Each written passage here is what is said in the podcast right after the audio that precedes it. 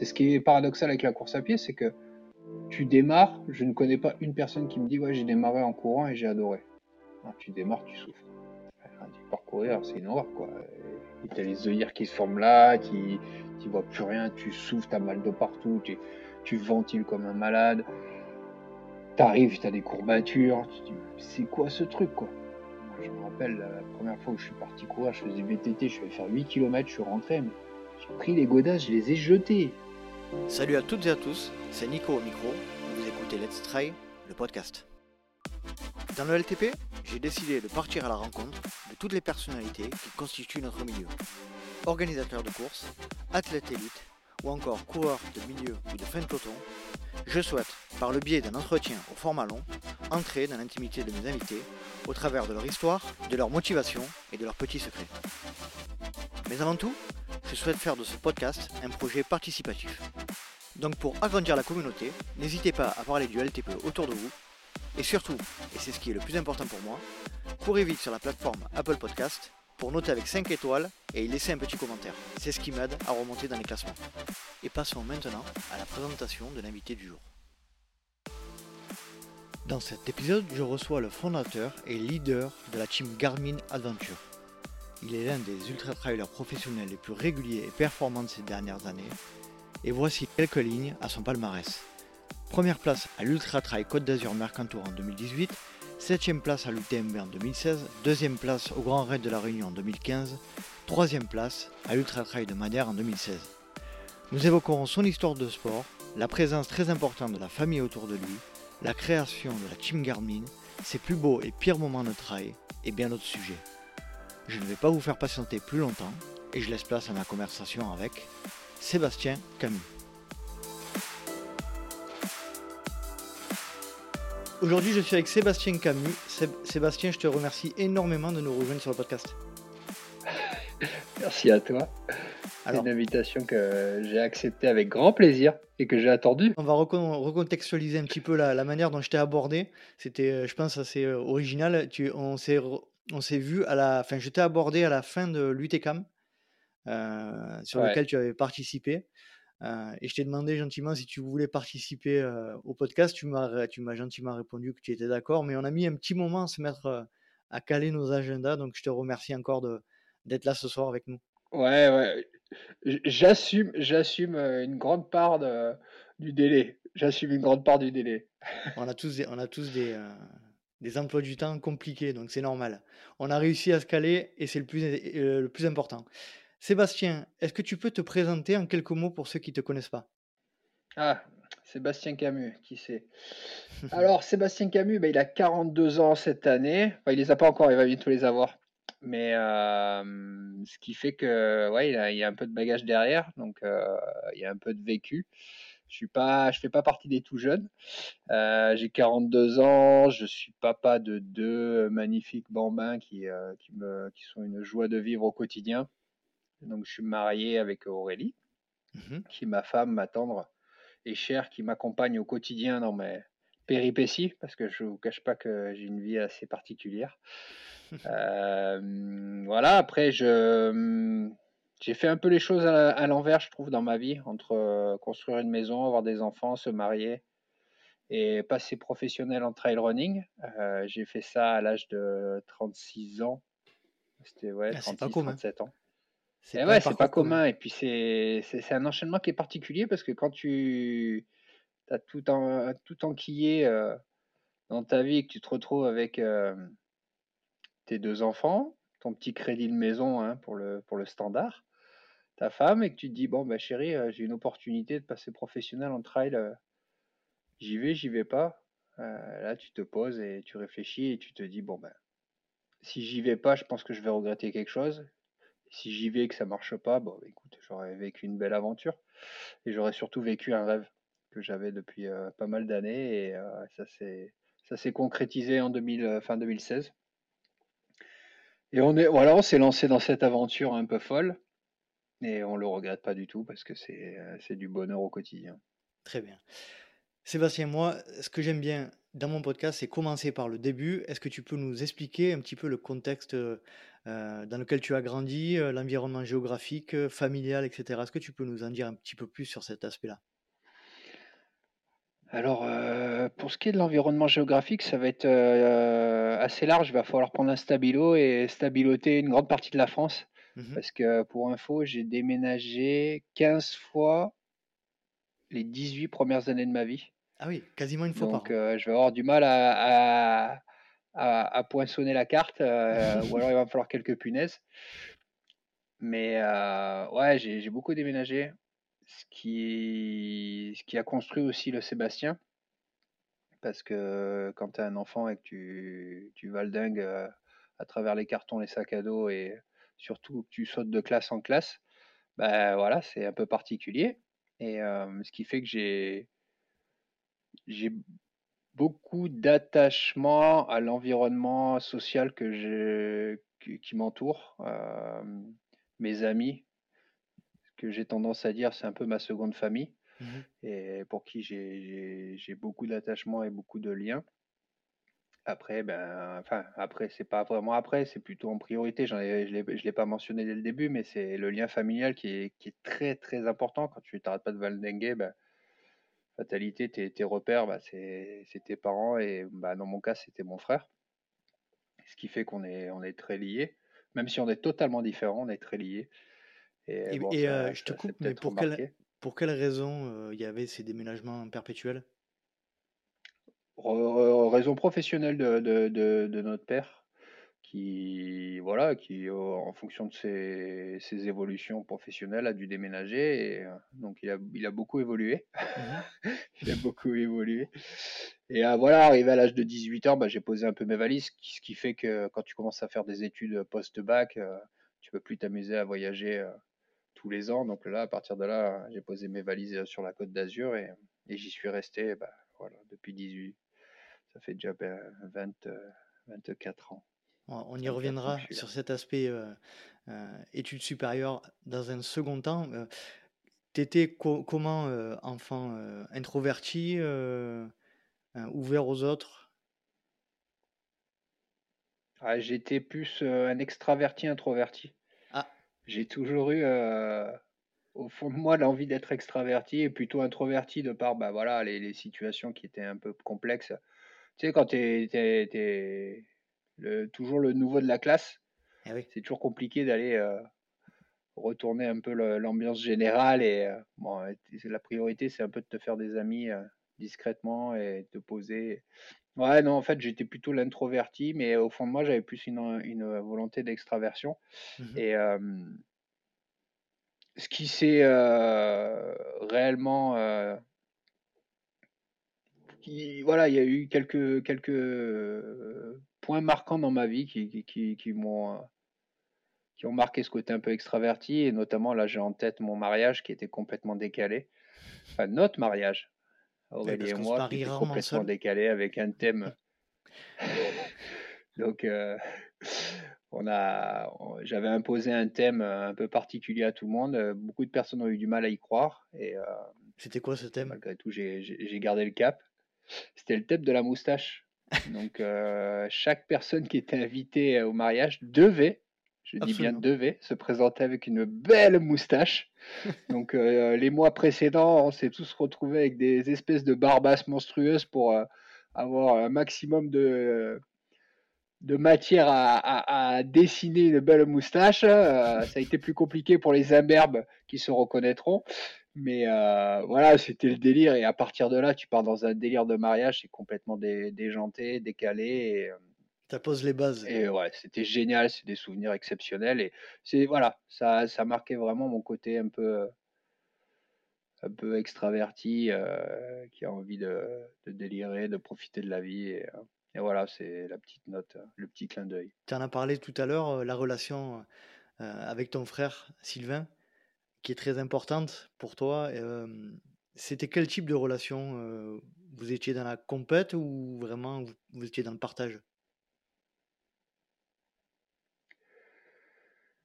On étant jeune, on n'a jamais réellement pratiqué le même sport, le même sport au même moment et en confrontation. Moi, j'ai toujours eu cette position du grand frère. Donc, tu guides un peu ton petit frère.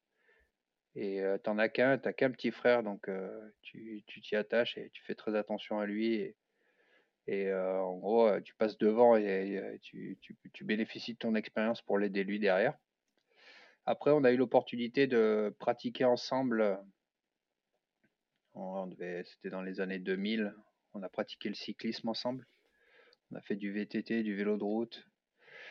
Et, on a très rapidement goûté au Raid Aventure, mmh qui, est une, qui a été une passerelle exceptionnelle pour nous parce qu'en fait, c'était exactement ce vers quoi on voulait tendre. C'était un effort long, difficile, où il fallait énormément de solidarité et qui se pratique en équipe. Et là, on s'est épanoui là-dedans. C'était magique, vraiment magique. Et à partir de là, cette, activité-là nous a fait découvrir le trail. Donc, bon, on en discutera peut-être après, mais voilà, c'est un peu la, la, transition qui mmh. fait que voilà, on a, on a, toujours eu ce côté fraternel, solidaire et, et ouais, je repars, à, je reviens sur des, des, moments exceptionnels de partage et de, de, de soutien qui, qui, qui, ont, qui nous ont fédéré quelque chose d'incroyable tous les deux au travers de, de cette activité du raid aventure, qui nous manque un peu. Je, lance comme ça, mais ouais, c'est vrai que le raid aventure nous manque un peu. Et pour quelle raison euh, on s'écarte un peu du plus trop de. Alors, il n'y en a plus trop? il n'y a plus trop de, pratiquants de raid enfin de, de, compétition. Et mmh après, nous, dans notre situation, c'est un peu compliqué. Euh, vraiment investi dans le trail, d'essayer de, bifurquer, d'aller faire du raid aventure. On l'a fait un temps. Et à un moment donné, on a dû délaisser le, les compétitions de raid aventure pour vraiment se consacrer au trail. Et, c'est ce qui a fait qu'on a réussi à, les performer un peu plus. Donc euh, mmh maintenant, euh, c'est un peu compliqué de revenir un peu en arrière. Mais on, y reviendra, c'est sûr et certain, on reviendra faire du raid. Euh, ça, c'est indéniable. moi, j'aime bien comprendre l'environnement familial quand vous étiez enfant. C'était un environnement sportif ou, ou absolument pas? Alors, pour revenir à la présentation de Sébastien Camus, Sébastien Camus, euh, jusqu'à l'âge de 17-18 ans, il n'était pas très sportif. Vraiment pas très très sportif. Euh, pourtant, il avait un père qui était euh, grand fan de course à pied, qui courait quasiment tous les jours. Plus sur route, hein, il ne connaissait pas le trail, hein, mais mmh voilà, très très très très attiré par la course à pied. Il avait un frère qui pratiquait aussi pas mal le sport et qui se débrouillait plutôt bien. Et, mais par contre, ouais, Sébastien, il n'était pas, il était pas très fan de sport et, euh, j'étais même pas, enfin, pas très bon. Et c'est ce qui me donnait pas plus envie de ça à en faire. J'ai eu quelques aventures en course à pied au travers des, des compétitions pour enfants sur les courses de, mes, de mon père, mais mmh ça, ça m'a jamais vraiment attiré. Au contraire, sincèrement, c'était plus des situations qui me, qui m'écœuraient de l'activité et ouais, vers 16, 16 ans, je découvre le, vélo, le VTT, sur une, une pratique plutôt utilitaire. J'allais travailler en vélo, donc mmh je faisais mon petit job d'été, je me déplaçais à vélo. Et à partir de là, j'ai commencé à découvrir l'effort d'endurance qui a qui m'a qui m'a fait muter, hein, qui, a, qui, qui, a, complètement changé ma vie. Et, à partir de là, voilà, je me suis passionné et ça m'a permis de découvrir. Et en fait, j'ai découvert une, euh, une passion pour la nature et l'évasion que ça me procurait d'être en pleine nature. Et, euh, ouais, le VTT euh, m'a énormément, énormément servi dans ma vie et ça a été un grand guide pour moi. Et voilà, je démarre par le VTT, j'ai commencé à découvrir le truc. je fais un peu de vélo de route pour essayer de m'améliorer en VTT, mais toujours en gardant en focus le VTT. Euh, et, voilà, l'histoire du, de l'effort d'endurance démarre là. Et, euh, petit à petit, bah, tu passes tes étapes. Hein, C'était quoi euh, comme, type de, d'effort que tu faisais en VTT des, Plutôt des formats longs ou des, courses assez rapides? C'était cross-country. J'ai jamais été rapide dans mmh. aucune discipline. Mais vraiment jamais été rapide. Mis à part sur en vélo de route où j'avais une capacité sur les fins de course en sprint, mmh où il fallait vraiment puncher. Mais sinon, après, j'ai jamais été un coureur rapide, j'ai jamais été un cycliste rapide. En VTT, j'ai jamais performé parce que c'était relativement court et je me, je, je me sentais plus à l'aise sur des efforts de longue durée. Tu vois, quand on allait euh, s'entraîner au club, euh, le club, il était à une vingtaine de kilomètres de la maison. Donc 15-20 km, je partais de la maison, j'allais au point de rendez-vous du club, je faisais la sortie de club et je revenais. Mmh quand tu as ouais, 17-18 ans, tu commences à faire tes armes là-dessus et c'est pas mal quoi, parce que ça me faisait des grosses distances. Et, et ça me faisait pas peur. En revanche, voilà, monter en acidose, vraiment en intensité, j'ai jamais, enfin physiologiquement, j'ai jamais réellement accepté. Et c'est ce qui fait que voilà, aujourd'hui en trail, je vais plus avoir une, un profil d'ultra endurance plutôt. Tu l'as senti dès le départ en fait, que tu étais plus fait. Ouais, ouais, ouais. Ah, complètement, complètement. Dès le début, j'ai senti. Enfin, c'est surtout un inconfort dans le, mmh. dans le lactique pur mmh et un, ouais, un réel plaisir dans l'effort de longue durée. Ah, je finis une, grosse sortie d'entraînement longue, je vais être. Euh, suis enfin, beaucoup plus zen, bien. Je vais beaucoup mieux l'accepter que si je vais aller me faire une séance sur piste. je, vais même plus sur piste parce que ça ne me correspond pas du tout. Donc, euh, ouais, non, je vais. Je suis beaucoup mieux sur du, sur du long. Beaucoup mieux. J'aimerais revenir pour comprendre un peu mieux qui est, qui est Sébastien. Euh, tes premiers pas, alors tu as choisi quel type de formation et au niveau de l'adolescence, tu comptais devenir quoi et c'était quoi tes, rêves?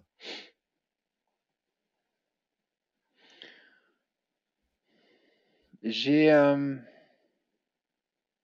c'est assez j'ai eu une formation scientifique. J'étais très enfin je suis toujours même c'est toujours d'actualité parce que je suis toujours en veille sur les sur les actualités scientifiques. J'ai tout ce qui touche à la nutrition, à la physiologie, ça m'intéresse énormément, donc je continue à, me documenter, à apprendre des choses là-dessus. Donc ouais, j'avais une formation scientifique. Il y a juste, enfin, je pense que j'aurais pu travailler là-dedans, enfin, étudier là-dedans, mais il y a juste eu, à un moment donné, comme je le disais, cette passion pour le sport qui s'est découverte vers 17-18 ans, qui a fait que post-bac, bah, j'ai sauté sur une formation euh, universitaire à l'UFR STAPS dans le domaine du sport et euh, m'étant passionné là-dedans, euh, voilà, j'ai décidé d'aller me former en, bah, voilà, en, physiologie du sport et tout ce qui touche à, la pratique. Et au départ, j'étais parti là-dedans sur une formation où je pensais m'orienter vers prof de PS. Et en fait, après, ça a dérivé sur euh, une maîtrise d'entraînement sportif, mmh préparation physique, avec une spécialisation en nutrition sportive. Et, et voilà, j'ai fait mon post-bac. Euh, Donc, tu étais un STAPS dans, la, dans, la, physiologie. Dans les Alpes-Maritimes STAPS à Nice, oui. À Nice. STAPS à Nice. Ouais. Ça a dû, ça a dû, être, ça a dû être de belles années c'est des années euh, qui sont passées très vite, très chargées. Entre le sport, la... Très chargées, pleines d'expériences. Mm. Ouais, parce que j'ai goûté à pas mal d'activités euh, autres que mes, domaines de prédilection et euh, ouais, non, c'était c'était vraiment sympa. Donc tu es. Après, si je devais le refaire, je sais pas si je referais Staps. Ah, tu, tu peux nous en dire plus? Bah, ouais, ce que je disais, c'est, enfin, aujourd'hui, c'est toujours pareil. Hein, euh, quand tu as 40 ans, euh, tu, refais, euh, tu refais un peu ta vie. Et ouais, j'ai.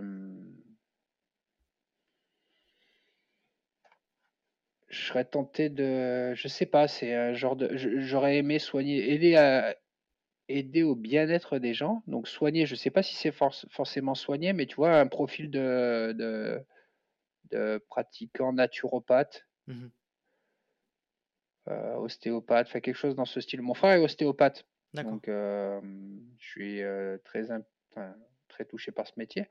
Mais ouais, j'aurais, j'aurais aimé, et je sais pas si c'est, c'est, pas encore d'actualité, hein, parce que je me, je m'imagine très bien attaquer une formation en naturopathie pour justement bénéficier de toute l'expérience que j'ai, de ma connaissance du corps humain et toute mon approche naturelle pour justement offrir ces conseils-là à d'autres personnes qui, qui, seraient amenées à être intéressées par cette, cette voie-là, qui est beaucoup plus naturelle, qui est basée sur le préventif plutôt que sur le curatif.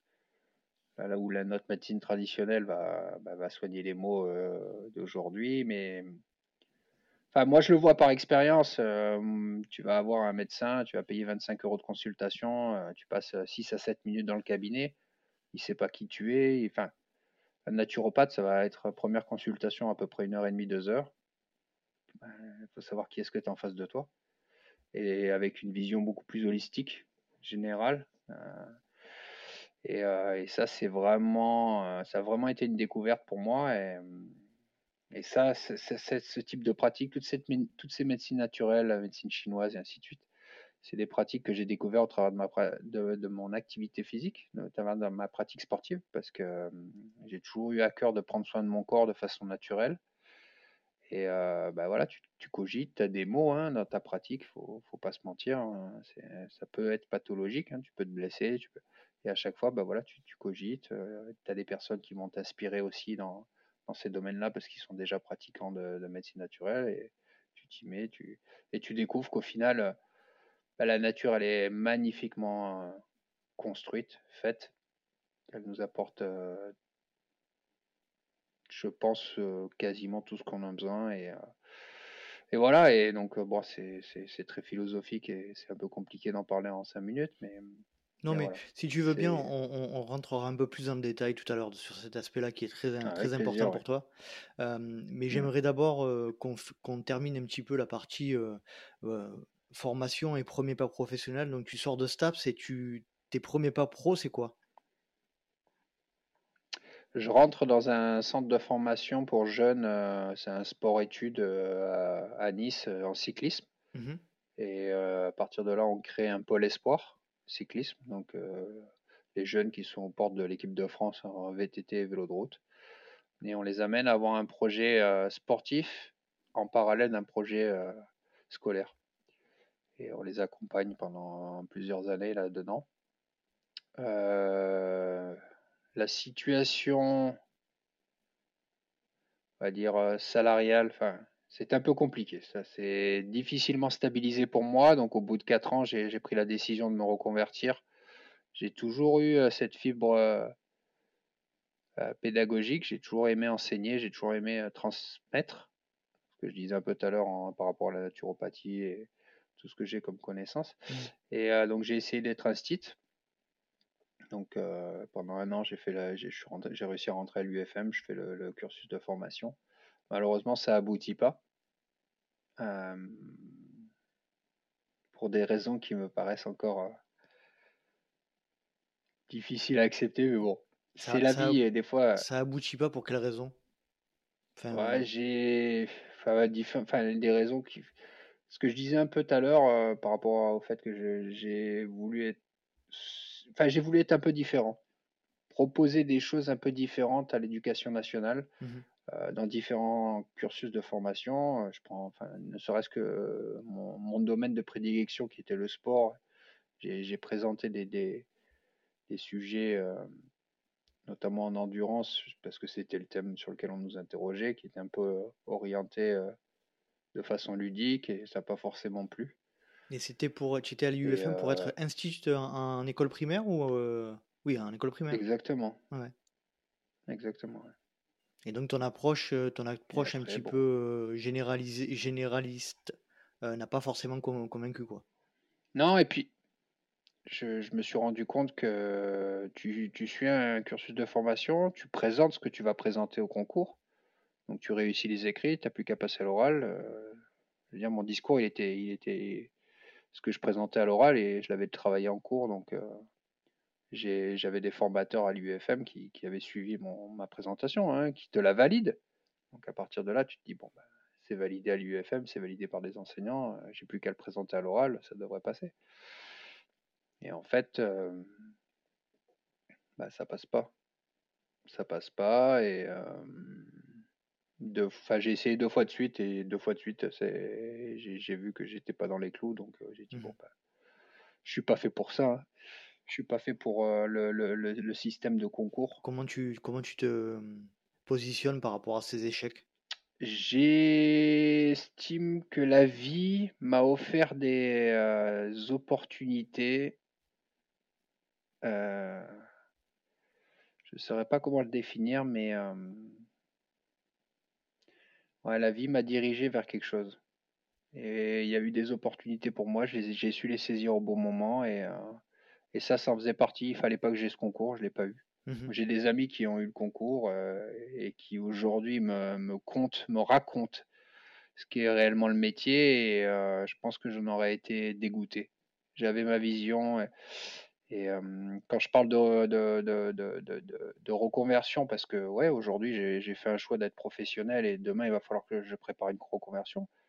Et je me mets à rêver donc d'être naturopathe, mais aussi je me mets à rêver d'être euh, d'être enseignant, d'être instit, mais dans une, je pense que je suis plus, j'ai plus un profil de de, de- de- d'enseignant dans une école, dans une école privée, enfin d'une école Ouais. type Montessori, ou une école un Mm. peu, euh, Basé sur ouais, l'expérience plus que sur le cadre. Ouais, ouais, ouais, et puis complètement différente. complètement- et je revois, hein, je me revois à ce concours et je me revois euh, passer ce concours avec des personnes qui n'avaient pas du tout la fibre pédagogique, mais pas du Mhm. tout, qui n'avaient pas du tout le contact avec les enfants. euh, enfin, j'ai fait des stages de formation avec eux hein, et je me retrouvais avec eux. Je me dis, mais pourquoi tu passes le concours? Ah, parce que j'ai une licence et je sais pas quoi faire, je vais passer le concours. Je dis, mais ça te plaît pas? euh, Pourquoi tu passes? Bah ouais, mais il me faut un métier. Et là, ça m'a choqué parce que je me suis dit, waouh, c'est des gens, ils vont peut-être avoir le concours, ils vont peut-être enseigner pendant dix mois à mes futurs enfants, par défaut. Hmm. Et là, ça m'a choqué. Et fatalité, c'est des gens qui ont réussi le concours parce qu'ils étaient formatés pour ce, ce type Parce de- qu'ils de- ils rentraient dans le cadre. Ils rentraient dans le cadre et ils ont réussi. Et moi, je me suis dit, Waouh, quand j'ai vu la liste, je dis, mais c'est pas possible. Je, je pense que c'est un métier que tu fais par vocation et Mhm. il faut, faut, faut avoir Ah, la fibre. clair. De, enfin, c'est quelque chose de, C'est de, clair. de- de profond. Et, et je me dis, waouh, et ça m'a, je me dis, mais c'est c'est pas des, c'est pas anecdotique parce qu'ils étaient plusieurs, ils ont réussi. Je me dis, mais moi, demain, j'ai mes enfants qui, qui, qui- ils ont mes enfants dans, dans leur classe, mais c'est un choc pour moi parce que je me dis, ils vont passer un an avec des personnes qui. En fait, ce qui se passe pour revenir un peu à la genèse de tout ça, c'est qu'en gros, je pense que dans une vie, on est marqué par des gens qui nous ont enseigné quelque chose. Mhm. Il y a toujours, euh, dans tous les, tous les profs qu'on a eu dans notre vie, il y a bien une, deux ou trois personnes qui, ah ouais, lui, lui, il était bon. Lui, il était bon. Il était vraiment bon. Et c'est ces gens-là qui m'ont inspiré. Et c'est ces gens-là et c'est ces situations-là qui, qui, qui ont fait qu'à un moment donné, je me suis euh, dit, moi aussi, je veux être comme eux. Je veux avoir le même impact qu'ils ont eu sur moi. J'ai eu des profs qui, qui, m'ont vraiment marqué, euh, qui m'ont inspiré. Euh, je suis allé aux États-Unis en 95, j'ai découvert un mode d'éducation qui m'a. J'ai été subjugué, j'étais émerveillé. Ça m'intéresse. Sébastien. Ça. Est-ce que tu peux nous en dire plus à ce sujet, la différence d'approche? C'est quoi, euh, quelles sont les principales euh, différences fondamentales entre euh, eux et nous sur cet aspect? Alors, je sais pas si c'est généralisé. Moi, j'étais peut-être dans un lycée un peu particulier quand je- j'étais à San Francisco. Je me retrouve dans une salle, t'as pas de table, avec des chaises euh, classiques en, en randonnion euh, alignées. Je me retrouve à un genre de, t'es avec un genre de tabouret, un genre de, comptoir de bar. Enfin, tout le monde est installé un peu partout dans une pièce. Je dis, mais qu'est-ce qui se passe? Et là, je vois rentrer un type, une cinquantaine d'années, euh, claquette, euh, petit t-shirt, euh, et on l'écoute pendant une heure. Le type parle pendant une heure et il n'y a pas un mot. Et on boit toutes ses paroles. Et là, je dis, mais qu'est-ce qui se passe? On fait quoi? Et en fait, on était en train de faire un cours. Mhm. Et là, je te promets, c'était. Je suis sorti de là, je me rappellerai, tu vois, ça m'a mis encore les frissons. Et je me dis, waouh Ils ont ça tous les jours. Et toi, tu reviens, tu reprends ton avion, tu reviens en France et tu te retrouves dans ta, ta salle avec euh, tes chaises, euh, tes mauvaises chaises, tes mauvaises tables. Donc, à une liaison. euh, ton Ah, mais en plus, je te promets, tu, tu t'allais d'une salle, c'était même pas d'une salle, c'était des genres de, de, de, de- comme des, des, des petites cab- enfin des petites maisons un peu pa- pa- parsemées un peu à gauche, à droite. Et tu te retrouves à te, tu passes à travers les arbres, dans des genres de forêts, tu vas d'une classe à l'autre, et en fait, tu te dis non, en fait, je vais d'un endroit à l'autre. Enfin, c'était fabuleux. Enfin, Et pour quelle raison tu étais aux. États-Unis pour, pour suivre ces cours-là? C'était un échange scolaire euh, classique, enfin, Mhm. le truc euh, bateau, hein. euh, et, euh, et ouais, ça m'a, ça m'a marqué. Je me dis, mais pourquoi on fait pas ça? Pourquoi? Et, euh, et c'est enfin, c'est exceptionnel. Et tu te dis, mais moi, je veux ça, je veux ça au quotidien. C'est, génial, quoi. Moi, je peux faire de l'é- enfin, je- si c'est ça, je fais, je vais à l'école jusqu'à 40 ans. Mais bon, non, ça, non, juste pour, euh, enfin, c'est, c'est peut-être utopique, mais juste pour dire que voilà, il y a des, et puis en, en- en parallèle, quand tu as des profs qui, qui sont fabuleux en termes d'enseignement, en termes de pédagogie, qui, qui t'inspirent, et tu dis waouh. Et hum, donc euh, bon, j'en parle rapidement parce que certainement on y reviendra. Et au final, donc je j'essaie de reprendre un peu le fil de mon de mon historique euh, post-bac. Donc je, je loupe ce concours. J'ai une opportunité de, de, rentrer dans un centre de formation. Donc euh, tu vois ce côté un peu pédagogique, je vais pouvoir le- le- l'entretenir. Et là voilà, je rentre dans un centre de formation et et, euh, et je peux expérimenter un peu tout ce que j'avais imaginé. Et je me retrouve à faire des, dans des situations parfois difficiles, mais bon, je me retrouve à faire des cours qui sont assez compliqués face à un public pas forcément facile. Mhm. Et, euh, et j'arrive à capter l'attention de jeunes en difficulté sur des sujets très compliqués. Et là, c'est un épanouissement total. Et là, je dis, ouais, j'ai réussi. C'était un centre, quel, c'était un centre de formation sur quoi? C'était euh, quel domaine? En fait, moi, j'avais des cours en physiologie. Mhm.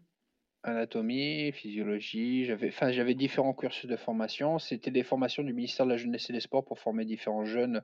Il y avait les brevets d'État, mais il y avait aussi des des jeunes qui étaient- qui préparaient un concours euh, le, le- pas même pas un concours, un diplôme de d'animateur ou autre et euh, quand tu dois leur c'est des jeunes parfois en difficulté qui sont sortis du système scolaire qui ont même pas le, brevet des collèges, ils arrivent là en classe. J'avais aussi des préqualifications, c'est des jeunes vraiment euh, très très en difficulté. Et là, tu dois leur faire des cours de, physiologie. Donc tu dis, waouh, quand je vois le programme, je dis, ouf, ça va être chaud. Quoi. Va leur expliquer euh, le corps humain, va apprendre les- le squelette, enfin des trucs. Ok, challenge, challenge. Et là, quand tu arrives à, animer des cours d'une certaine façon et, leur offrir du contenu qu'ils arrivent à, absorber, c'est fabuleux. C'est fabuleux parce que c'est un gros challenge et quand tu y arrives, tu te dis, bon, ben, si tu arrives à tourner ta présentation d'une certaine façon, ça marche. Ça marche. Et moi, je voyais, j'avais des, des jeunes, il y a des moments, je devais faire des cours de français, des cours de mathématiques, parce que c'était vraiment du, du- du niveau euh, compliqué. Mhm. Et c'est juste leur... Si tu veux, il y a, y a- y a- y a une- forme de blocage psychologique pour ces, pour ces jeunes-là. Mathématiques, tu leur as une ligne de chiffres, non, c'est pas bon, je suis nul là-dedans, je veux pas en entendre parler. Non, attends, on va essayer de moduler le truc, on va le, le présenter un peu différemment. Voilà, tu mets, tu mets une situation autour de tout ça, tu essayes de, de, de, de gommer, de cacher un peu les chiffres, et tu te rends compte qu'en fait, le gamin, c'est juste un blocage qu'il a. Faut trouver la clé. Et ouais, c'est ça. Et tu sais, tu, tu, tu as tellement d'outils qui sont à ta disposition. Tu, déjà, tu animes ton cours différemment, tu essaies d'être debout, d'avoir une prestance, Mhm. tu essaies d'animer quelque chose, et tu les fais interagir. Moi, les, les gars, ils- les, jeunes, ils notaient quasiment rien. T'es, hop, t'es tac, tac. ils- à tout moment, tu peux les, les interpeller, donc ils sont toujours sur le qui-vive. Et allez, toi, tiens, hop, toi, là, hop. Tu essaies d'être dynamique dans ta, dans, ta, dans, ta, dans ta salle de cours, dans ton intervention, et euh, là, ça change tout. Ça change tout. Donc euh, voilà, j'ai expérimenté pendant quelques années ça. Et, euh, Un kiff et total. après, bah, ouais, des fois, c'était pas facile. Ouais. Mais ouais, il y a des fois où euh, tu sens que tu es, dans le move et ça passe. Et Mhm. c'est surtout le regard de ces, de ces jeunes-là. Quand tu sens que c'est, ils sont attentifs et qu'ils te suivent. Waouh, là c'est, là c'est cool. Là c'est cool. Et une fois que tu as expérimenté euh, le centre, le centre de formation, tu, tu fais 4 ans, tu dis? Tu, tu, pars pour quelle raison? Non, là, le centre non, là c'était après avoir tenté le concours de l'UFM mmh que j'avais manqué. Donc là, je passe 10 ans dans ce, dans ce centre de formation. D'accord. 10 ans, enfin, j'avais différentes fonctions. C'était sur une base associative avec différents pôles d'intervention et moi, il y avait notamment le pôle de formation. Mmh et pour quelle raison ça s'arrête? Ah, il y, a eu beaucoup de raisons. Beaucoup de raisons. bon, après, moi, c'est. C'est là où, tu vois, la vie fait qu'il il y, a beaucoup de choses qui, qui, s'emboîtent. Il y a eu un changement de, politique nationale sur différents projets. Mmh et vu que c'est un système associatif, les financements ont été coupés sur différents pôles, ce qui fait qu'à un moment donné, l'équilibre financier de la globalité se faisant plus, euh, bah, le, système n'était plus pérenne et ils ont décidé de, clôturer l'association alors qu'il y aurait eu la possibilité de, de perpétuer, euh, de continuer la, base de forma, la base formation, purement formation, pas tourisme, événements. Enfin, il y avait différents secteurs.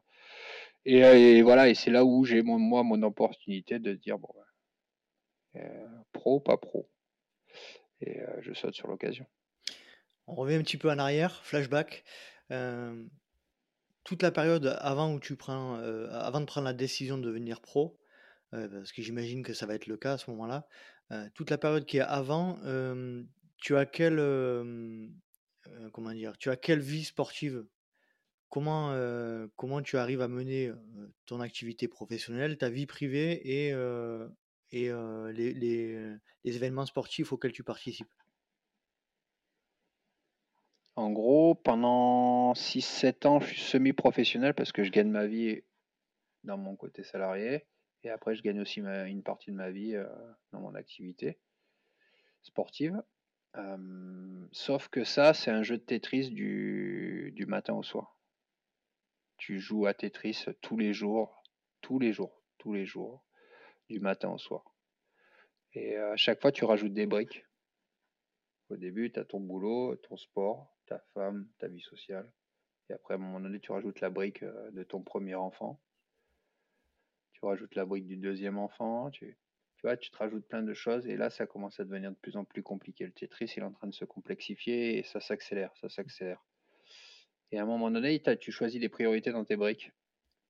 Et moi, là, comme je le disais en introduction, les briques euh, familiales sont des briques prioritaires. Passer à côté de la, la vie de mes enfants, euh, négatif, ça je veux pas. Et euh, donc c'est très compliqué d'articuler tout ça. C'est des, des, des, journées à rallonge, des semaines à rallonge. Et, après, tu as du mal à venir impliquer, imbriquer une petite euh, brique euh, sociale, tes potes, tes soirées, tes trucs. Et, euh, tiens, il faut aller donner un coup de main à tel, tiens, il faut aller voir tes parents. Et donc là, tu te dis, attends, là, je fais peut-être trop de choses. Je fais peut-être beaucoup trop de choses. À un moment donné, il faut aussi que j'arrive à générer des, des cases vides où je, je prends du temps pour moi et, et donc voilà, il y a, cette opportunité de se dire, bah, et si j'enlevais cette case salarié et que je devenais indépendant, je pourrais mixer mon emploi du temps comme je veux, je peux travailler d'où je veux, je peux... et tu te tu rentres vraiment dans le statut que j'appelle enfin, le statut libéral où tu découvres ce que c'est que la liberté réellement.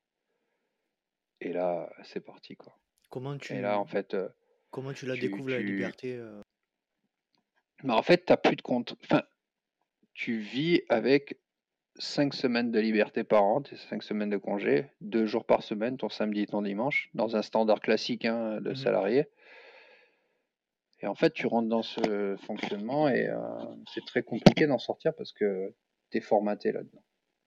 Voilà, samedi, vendredi soir, je profite, j'ai mon samedi, j'ai mon dimanche. Euh, enfin, c'est, es formaté, tu as ces cinq semaines de congé. Tout le monde fonctionne comme ça. Sauf que quand tu deviens indépendant, euh, tu, tu, touches au libéral, à la liberté 2, et là tu choisis. Bah, tiens, là je vais travailler. Tiens, là j'ai envie de prendre du temps pour... Euh, tu vois, des trucs tout bêtes, mais tu as un enfant qui est malade. Tu es, salarié, ta femme est salariée. Euh, ah ben ouais, il faut te justifier d'avoir un enfant malade auprès de ton employeur et tu sais même pas comment tu gères le truc. euh, tu prends des, jours de congé, tu C'est hyper compliqué. C'est hyper compliqué. Tu rentres dans un truc où tu as un problème dans ta famille, tu peux pas te déplacer. Enfin, c'est il faut tout justifier. Et puis là, tu commences à grappiller sur tes jours de congé, mais tu as déjà pas beaucoup. Et, euh, mais moi, au final, euh, je prends, je vais voir ma famille. euh, je prends un train. euh, je suis dans un train pendant trois heures. euh, je peux bosser. J'ai Mhm. mon PC. euh, je, je me fous sur mon PC. Je travaille. je peux travailler d'où je veux. D'où je veux. Je suis. Si j'ai envie, si j'ai pas envie de travailler, que bah, il faut que j'aille m'occuper de mes enfants, je le peux. Enfin, tu rentres dans un truc où euh, bah, c'est c'est c'est c'est c'est c'est intense parce que tu vois, il y a des, des moments où euh, c'est tout bête, mais euh, je me avant je, là ils sont trop grands, mais avant j'emmenais mes enfants à vélo à l'école.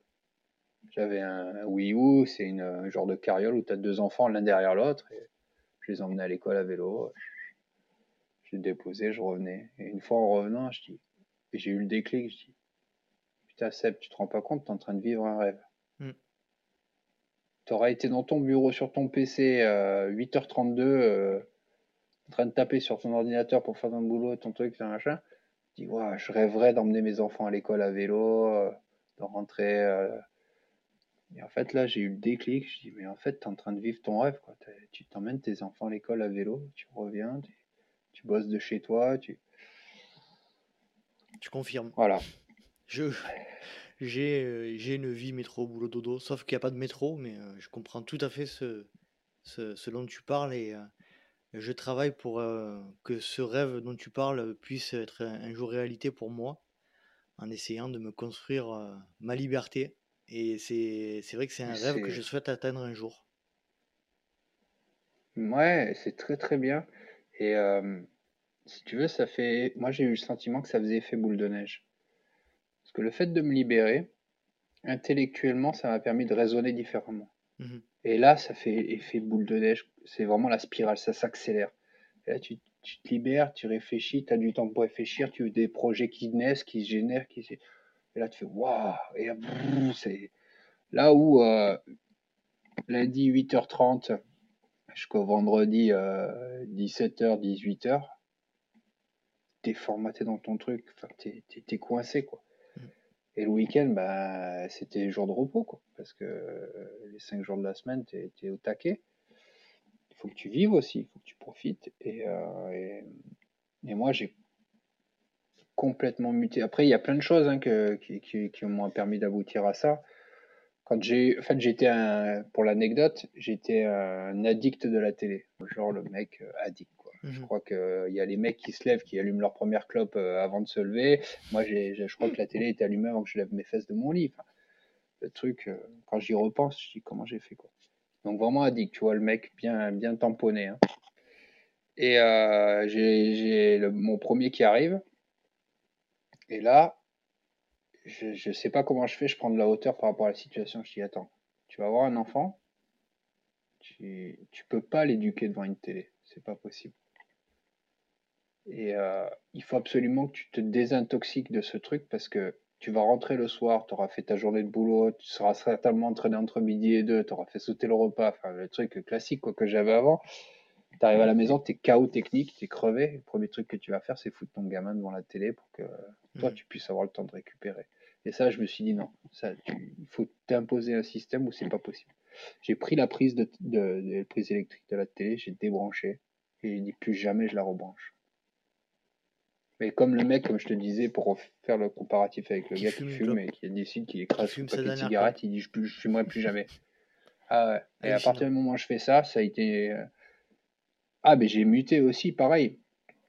En un an, j'avais lu plus de livres qu'en 30 ans de ma vie. Ouais. En un an. Et là, tu vois que la lecture t'amène une, euh, une culture incroyable. Et euh, dernièrement, j'ai eu euh, l'occasion d'écouter une interview et je sais plus qui en parlait, mais je crois que c'est Dupontel ou, euh, ou un autre, euh, je sais plus qui. Toujours est-il, il disait c'est pas les enfants intelligents qui lisent, c'est les enfants qui lisent qui deviennent intelligents. Mhm. Et ça, ça m'a vraiment marqué. J'ai dit waouh. Et ça m'a mis en parallèle toutes les connaissances que, j'ai que, que la lecture m'a permis d'acquérir. Toujours est-il pour revenir au fait que à un moment donné dans ta vie, il y a des changements qui sont qui apportent énormément de choses. Et, euh, et ça, honnêtement, ça, ça a été un gros, gros changement dans ma vie. Je te coupe, euh, Sébastien, mais qu'est-ce qui t'a permis de devenir euh, libre, entre guillemets, professionnellement, hormis le fait que tu étais payé sportivement? Tu avais une activité à côté de ça? J'ai développé pas mal de choses. Hein. Je ne veux pas dire qu'aujourd'hui, je suis payé que pour faire des résultats. Hein. Mmh euh, j'ai développé beaucoup de choses, hein, euh, du développement de produits. J'ai des connaissances dans les techniques, dans les produits, qui fait que voilà, c'est un, un, savoir. Je veux dire, je pratique au quotidien, donc euh, une paire de chaussures quand je la mets, enfin, il t'apporte énormément de données, de data. c'est incroyable, que ce soit ça, un sac à dos ou autre. Donc, je fais du développement de produits. J'interviens sur différents domaines, hein, des conférences, des, des meetings ou autres. Euh, j'interviens aussi sur des salons. J'offre mon expertise sur des salons pour certains de mes partenaires. Bah, tu multiplies un peu tous tes pôles d'activité. Et à la fin, voilà, tu as, un package qui te permet d'être euh, autonome et de pouvoir dire que voilà, tu es professionnel du sport en, général. Mmh du sport en général. Mais euh, voilà, je ne suis pas aujourd'hui payé exclusivement pour, pour courir. J'essaye voilà, de développer plein de choses autour. On va revenir plus à l'aspect sportif euh, de ta carrière, et notamment avant que tu euh, signes professionnel. Euh, mmh à quel moment, dans... Ça, dure combien de temps déjà la, la période où tu fais du trail ou de la course à pied, tu performes et tu n'es pas encore professionnel? On va dire que j'ai vraiment débuté le trail 2008. Ouais. 2008, je me dis, bon, allez, on essaie de vraiment se mettre au trail. Tu te rappelles de ton premier souvenir de, course? Euh, J'ai un certain Philippe Cordero, qui est un grand ami à moi, qui, qui va sourire certainement quand je vais lui parler de mon premier trail des balcons d'Azur. Euh, ça a été une expérience un peu particulière. J'ai eu un petit problème à, un point de ravitaillement, une jonction. J'ai été pour ma part mal aiguillé. Et euh, pour sa part j'ai été euh, distrait. Mais euh, bon chacun aura sa version de l'histoire. C'est une question de point de vue. C'est ouais non en toute honnêteté là je, suis plutôt du genre assez franc. Là on m'a vraiment envoyé sur le mauvais parcours. Mais bon c'est là par contre voilà j'en veux à personne surtout pas aux bénévoles parce que le type il vient passer son dimanche pour pour, pour toi quoi il a passé son dimanche à. Bon, là, pour la peine, c'était en plein cagnard, mais. le mec, il a autre chose à foutre, hein, et donc tu peux pas lui en vouloir parce qu'il bah, n'a pas compris que tu étais sur le, pas sur le bon parcours. Enfin, il m'avait envoyé le mauvais parcours. Toujours est-il, j'ai dû faire quelques demi-tours de retour, de machin. De... Ça a un peu rallongé mon parcours. Mais euh, ouais, ma première expérience était un peu compliquée. Mais, mais, j'ai réellement trouvé un plaisir incroyable dans la pratique du trail. Et, euh, et ouais, voilà, ça a été un déclic, vraiment un déclic pour moi. Et je me dis, ouais, là, il y a quelque chose quand même. Même dans, la, dans la galère de m'être planté au machin et ainsi de suite, revenir, euh, les sensations que j'ai eues euh, étaient vraiment très, très agréables pour moi. Hormis cette course. à partir de là, je me dis, allez, on essaye. Hormis cette course, tu, tu, tu pratiquais le trail pour t'entraîner ou comment ça se passait? C'était la, première fois que tu. Ouais, je pratiquais le trail pour m'entraîner parce qu'à l'époque, on faisait durer l'aventure, donc euh, je faisais mmh. le trail pour m'entraîner parce que je voulais être un peu meilleur en course à pied parce que j'étais vraiment nul en course à pied, j'aimais pas ça et au final, euh, à force de pratiquer, bah, tu, tu trouves un certain plaisir. C'est ce qui est paradoxal avec la course à pied, c'est que tu démarres, je ne connais pas une personne qui me dit ouais j'ai démarré en courant et j'ai adoré. Ah, tu démarres, tu souffres parcourir, c'est horreur, quoi. Et t'as les œillères qui se forment là, qui, qui voient plus rien, tu souffles, t'as mal de partout, tu, tu ventiles comme un malade. T'arrives, t'as des courbatures, tu te dis, c'est quoi ce truc, quoi? Moi, je me rappelle la première fois où je suis parti courir, je faisais VTT, je vais faire 8 km, je suis rentré, mais j'ai pris les godasses, je les ai jetés. c'est quoi ce truc? Mon père court tous les jours, mais comment il fait? Il est complètement maso. Et je, pendant je sais pas combien d'années, j'ai pas recouru hein, derrière c'est un truc de dingue. Et en fait, c'est ça qui est paradoxal avec euh, la course à pied, c'est qu'à un moment donné, tu passes un genre de déclic, et là, paf, tu commences à prendre plaisir. Tu commences à avoir des sensations. Tu commences à vivre l'activité, plus la subir. Et, euh, c'est ouais, et ça c'est euh, c'est très particulier à la course à pied. Et c'est pour ça que je pousse toujours les gens à essayer de, de se lancer dans la pratique, mais de façon très progressive, très progressive, pour justement passer les paliers un par un et monter progressivement vers euh, le plaisir que peut apporter la pratique. Mais... Ça aussi, on, y reviendra tout à l'heure aussi pour rentrer plus en détail sur cet aspect-là.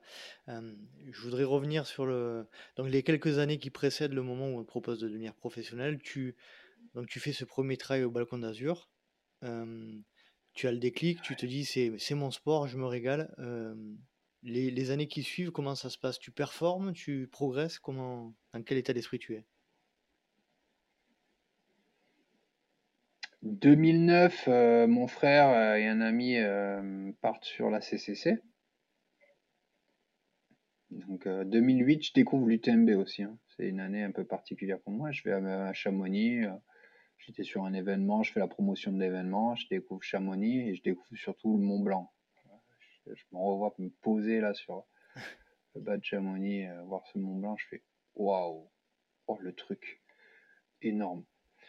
Ah, il est majestueux. Enfin, il, me, je suis transpercé. C'était incroyable. Je m'en revois encore le, ce moment-là. Je revis ce moment-là. C'était fabuleux. Et 2009, euh, mon frère décide de faire la CCC dans une souffrance euh, assez avancée. Euh, et 2010, je dis allez, moi aussi je vais essayer. 2010, j'essaye la CCC. Et là, j'ai mon frère qui fait une performance incroyable. Il fait deuxième de la CCC. Et là, quand tu. Enfin, l'UTMB, c'est un événement unique. Il est vraiment unique parce qu'il y a une ambiance autour de l'UTMB. Tu viens à l'UTMB pendant une semaine. À chaque fois que je vais à l'UTMB, c'est pendant une semaine. Tu vis, tu vis quelque chose de très, très particulier que ce soit en tant que pratiquant ou en tant que simple spectateur, il y a quelque chose.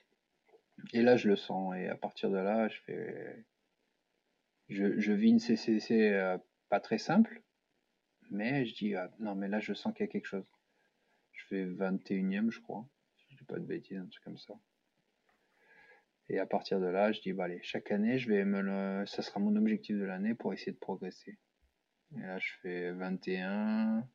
Ensuite, je crois que je fais 13, 7, 4, 2, j'ai fait 5 fois, il me semble. Il faut que je me replonge là-dedans, ça commence à dater. Mmh. Mais euh, voilà, j'enchaîne et chaque fois je vois que je m'améliore, je m'améliore, je m'améliore jusqu'à ce que je fasse, euh, en 2013, je fasse second de, la course et, et que je, je, je, vis un des plus beaux moments sportifs de ma vie. Et là, c'est incroyable. C'est incroyable, c'est l'aboutissement de beaucoup de choses, beaucoup d'entraînement, beaucoup d'investissement et euh, c'est fabuleux parce que c'est pas force ça peut ne pas arriver hein. ça peut ne pas arriver mais voilà je vis une course euh, du début à la fin qui est incroyable je, je, passe par des hauts des très hauts je passe par des très très bas aussi mais voilà je, je me maintiens et à la fin je passe la ligne d'arrivée en seconde position et euh, je vis une arrivée dans Chamonix mais incroyable c'était en quelle année ça? 2013 2013 Ouais, 2013, je passe euh, une arrivée à Chamonix, je dis non mais attends, c'est un truc de dingue quoi. Je pensais pas pouvoir. Euh, non, c'est un truc de dingue. Et voilà. Et après, 2014 euh, un peu plus compliqué parce que j'ai mon deuxième qui arrive et bon voilà. 2015, la, certainement l'apothéose de ma carrière avec la deuxième place à la Diagonale des Fous. Et puis voilà, quoi. On enchaîne. 2016, l'UTMB, et ainsi de suite. On a vu que tu as, euh, tu as parlé encore de, de nouveau de ton frère. Euh, à cette période-là, ton frère aussi est professionnel ou, ou, pas du tout? Non, Sylvain, il n'est pas pro. Hein. Il n'est pas du tout professionnel. Mmh. Il n'a jamais voulu passer le cap de s'investir réellement dans, le professionnalisme de l'activité. Lui, il est, il est ostéopathe, ça reste sa priorité et il pratique à côté. Donc euh, voilà, il a un statut semi-pro comme, enfin, comme j'avais avant. C'est lui qui a commencé à, à- se fixer des, des gros défis d'ultra comme ça, où tu l'as suivi? C'est, c'est lui qui a ouvert le, la voie? Ouais, alors je sais plus pourquoi, mais ouais, c'est lui qui a ouvert 2009 quand il se lance le défi de la CCC. euh, Waouh, gros challenge quoi, 100 bornes à courir. hein. Pour moi, c'était. euh, ah ouais, tu vas franco là, hein, c'est pas rien. Mais voilà, ça a été, euh, tu sais, tu étais marqué comme le coup tout à l'heure quand je te parle du coup de la télévision. euh, c'est mon ami René euh, qui est dans le team avec moi euh, qui m'a inspiré là-dessus. Je le voyais, je, il m'a inspiré de, de- d'oser prendre la prise, la débrancher. Et là, c'est pareil. C'est mon frère, il a osé se lancer sur la CCC, euh, un gros morceau, hein, et il m'a montré la voie. Et voilà, tu t'inspires de certaines personnes et, et ça te marque. hein. Quand tu arrives à prendre un peu de recul et te dire, ouais, ça, c'est à cause de lui. Ou grâce? Ou grâce à lui, mais bon, la cause, c'était avec le clin d'œil. Euh, j'ai vu dans, un- dans une des, des vidéos relatives à vos sponsors que euh, vous partagez quelques sorties euh, entre frères et pères là. Euh, tu peux nous parler un petit peu de ces sorties que Ouais. vous, vous partagez ensemble? Ça va être génial ça. Ah, ça, c'est très particulier. Alors, génial, je sais pas si c'est le terme, hein, parce que c'est la compète. hein. Ah, c'est la compète? Non, c'est euh, c'est très particulier. Il faut savoir que, en fait, mon père, comme je le disais tout à l'heure, il, était coureur à pied sur route, mais pas en trail. Et c'est nous qui l'avons amené à faire du trail. Et euh, bah, progressivement, il a, il commencé à avoir un peu le pied montagnard et il a pu pratiquer. Et puis, euh, on s'est retrouvé à faire des, belles échappées ensemble. Et, on l'a amené vers un objectif de faire la CCC pour ses 60 ans. Et ça, c'était fabuleux. Et ouais, non, on pratique souvent. Moi, quand je vais voir mes parents, euh, que ce soit le trail, que ce soit le vélo, enfin, dès qu'on a l'opportunité, quand tu un père qui est sportif, euh, de sport d'endurance comme toi, euh, tu cherches pas à savoir si c'est il faut courir à telle vitesse, tu as tel type d'entraînement à faire ou quoi. Ça, tu le mets de côté, tu dis allez, on va courir ensemble et tu profites du moment présent. Enfin, moi, à aucun moment j'ai modifié euh, enfin, je me suis imposé de faire mes entraînements spécifiques alors que j'avais une opportunité d'aller courir avec mon père, mon frère, un pote, enfin, n'importe. C'est, ça a trop de valeur. Pour moi, ça a beaucoup, beaucoup trop de valeur. Et ouais, pour en revenir au fait de pratiquer avec tous les trois, euh, bon, le petit clin d'œil, c'était le fait que c'est toujours la compète parce que euh, ils sont tous les deux pareils. Mon père et mon frère, ils savent pas courir tranquillement. Comme j'ai envie de courir tranquillement, ouais. c'est celui qui met le pied devant l'autre. Mais bon, on en rigole. On en rigole souvent. Pour en revenir à la CCC que ton, ton père a fait, tu, tu as, tu l'as accompagné, vous l'avez accompagné avec Sylvain ou vous couriez aussi? Ouais, on était sur l'UTMB tous les deux. Vous étiez sur le TMB? Donc, euh, enfin, moi j'étais sur l'UTMB, Simon a été sur la TDS. Et mon père était sur la CCC. Et moi je courais sur l'UTMB, donc j'ai pas pu l'accompagner. Il a, il a, il a bouclé cette. CCC? Mais bon. Ouais, ouais, il a bouclé, il se fait son petit podium dans sa catégorie euh, V42 ou je sais pas quoi. je sais plus, je sais pas ce que c'est comme. Bah ouais, au master, il, il, fait euh, deuxième place en master de mémoire. Et non, il boucle son truc, enfin, c'est son, challenge quoi. Chapeau, chapeau le padré parce que c'était un sacré morceau. Hein. Et puis c'est c'est une inspiration, hein, notre père. hein. C'est une inspiration euh, de détermination, de mental. Et ça, ça, ça on le renie pas. hein. Ça, on sait que quand il faut serrer les dents, euh, il nous a donné le bon exemple. Et en fait, lui, il a, il a suivi, c'est c'est rigolo comme euh, contexte parce qu'il a rejoint ce que vous avez fait vous initialement, quoi. Vous, j'ai l'impression que la CCC pour vous, elle était hyper importante. Et puis finalement, lui, euh, pour ses 60 ans, il a, il s'est lancé le défi de faire ça. Exactement, c'est c'est exactement ça. La CCC a été euh, notre course à Sylvain et moi. C'est marrant parce qu'on fait tous les deux la même place.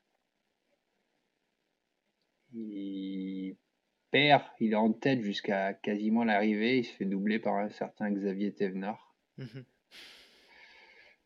un petit gars, un petit jeune, Un petit jeune du coin. euh, qui, qui, qui, qui- ouais, qui a pas mal marché derrière.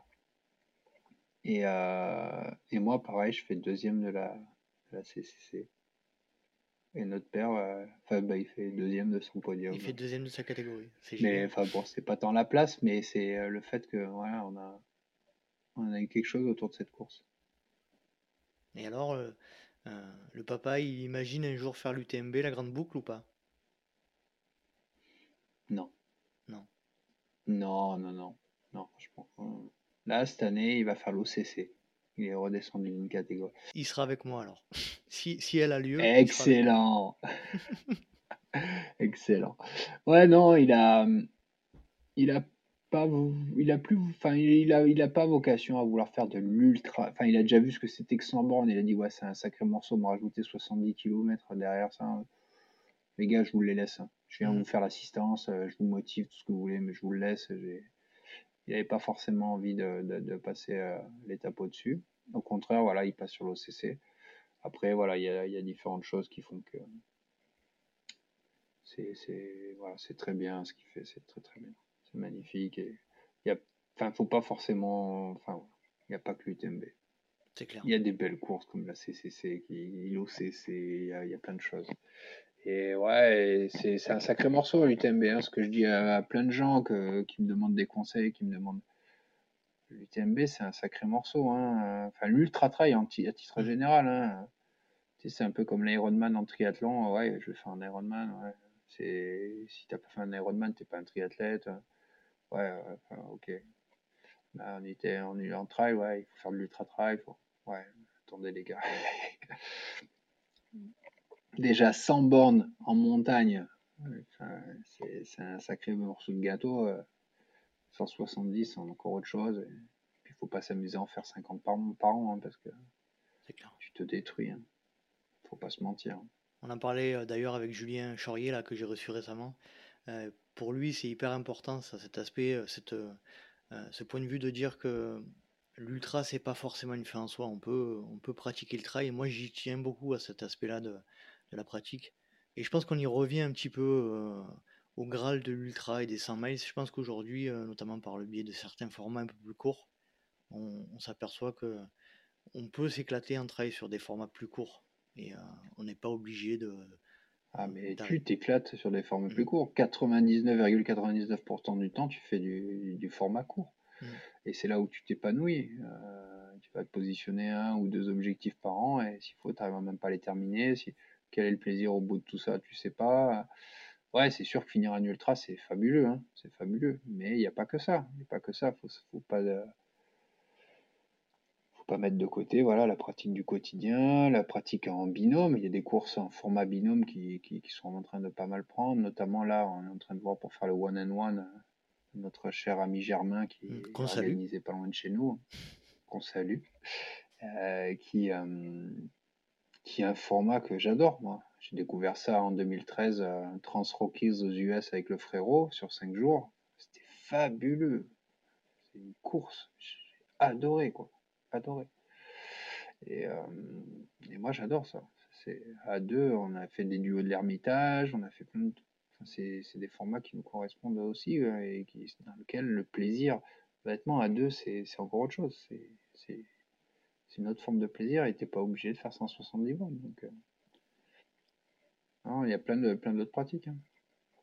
je pense que le trail en général, c'est aller courir en pleine nature. Et puis c'est là où tu as une connexion avec, euh, avec Mère Nature et euh, voilà, avec notre environnement réel qu'on a complètement perdu dans, dans, nos cités, dans nos villes urbanisées, bétonnées. Et, moi, je le vois, j'ai plein de moments d'extase, d'inspiration quand, euh, ah, je, suis, sur un sommet, je suis dans des, des odeurs, des, des, sons, des, tu vois, il y a, y, a, y a, plein de moments où je, je suis surpris par voilà, des, des petits déclics euh, de l'environnement en général, et ça, pour ça, pour le, pour le ressentir, il faut être connecté.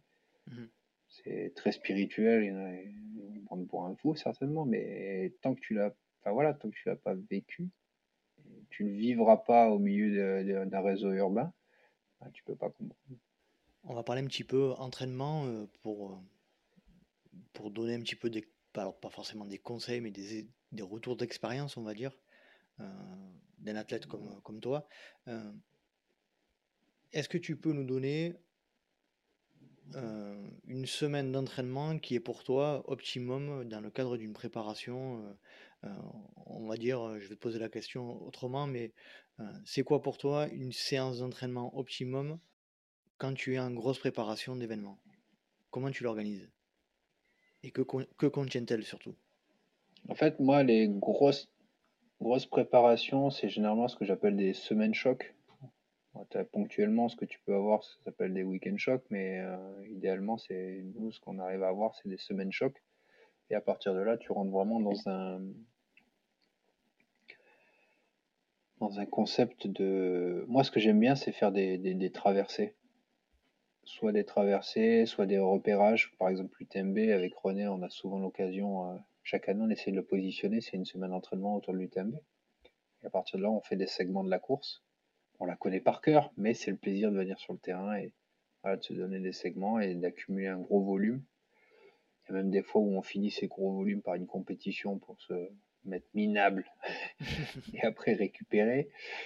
Et euh, ouais, tu te mets dans des conditions très particulières. Après, moi, ce que j'aime.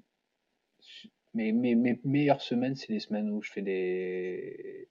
de l'itinérance je pars d'un point. Là, cette année, avec René, on est parti de chez moi. On a, on a rejoint, bah, on est allé jusque chez lui. On a traversé tout le département des Alpes-Maritimes. Pour préciser, tu parles de René Revera. On est d'accord. Hein. Je parle de René Revera. Qui est?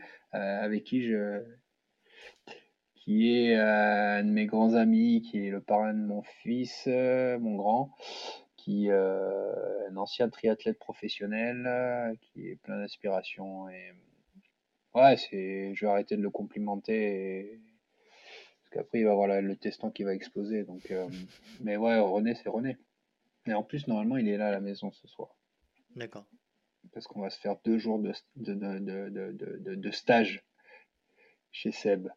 Donc on se fait deux jours en montagne ici, parce que lui, il a de la neige au taquet chez lui, il peut pas courir. Il connaît pas, il se rappelle plus ce que c'est qu'un caillou, donc je vais aller lui montrer ce que c'est que de s'entraîner en descente. Non, ouais, pour revenir au fait, voilà, c'est des, des, traversées. Donc, en fond, on est parti de, de Sospel, qui, se, qui est mon petit village euh, adoré, qui se trouve à la frontière italienne, juste au-dessus de Menton, Monaco.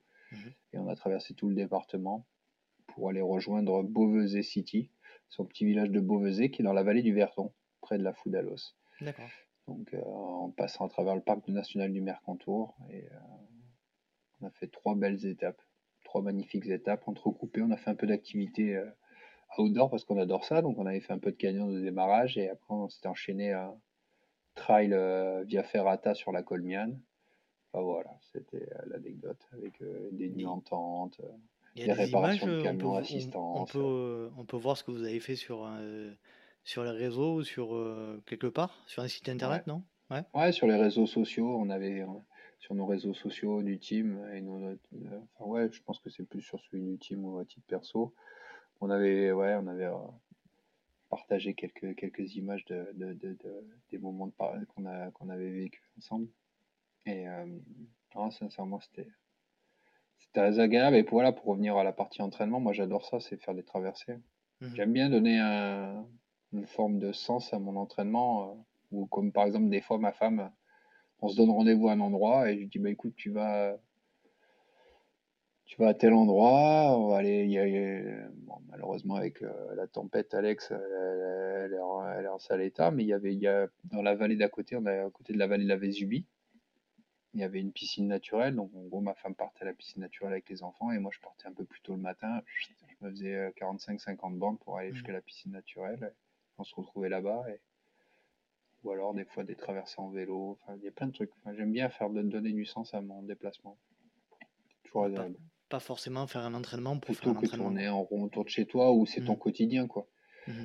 Ton quotidien de, faire tes entraînements, tes parcours autour de chez toi que tu pratiques tous les jours. Donc, euh, là, le fait de faire de l'itinérance, et puis c'est tout un contexte. Tu prépares le truc, tu as ton backpack, tu as ton sac à dos, tu mets tout ton matos, tu as une forme d'autonomie. Enfin voilà, j'aime bien ça. Quelle qualité, alors une seule, hein, Sébastien, tu souhaiterais améliorer? Ma vitesse. Ah, tu l'as dit tout à l'heure, t'es pas quelqu'un de rapide. ma vitesse. Ah ouais, non, non, je suis très lent. Ah, à chaque fois, des gens ils me demandent mais tu fais combien sur 10 km et je, ne je fais pas vite. Hein, faut que le diesel il se mette, il se chauffe déjà. Je pense que euh, il est chaud à la fin des 10 km. Puis après, il faut qu'il se mette en route.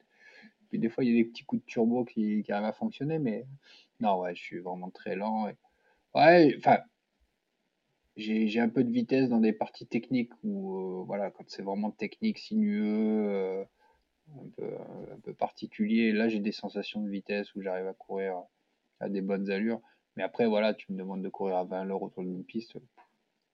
Déjà, tourner en rond autour d'une piste, ah non, j'ai vraiment du mal, vraiment du mal avec ça.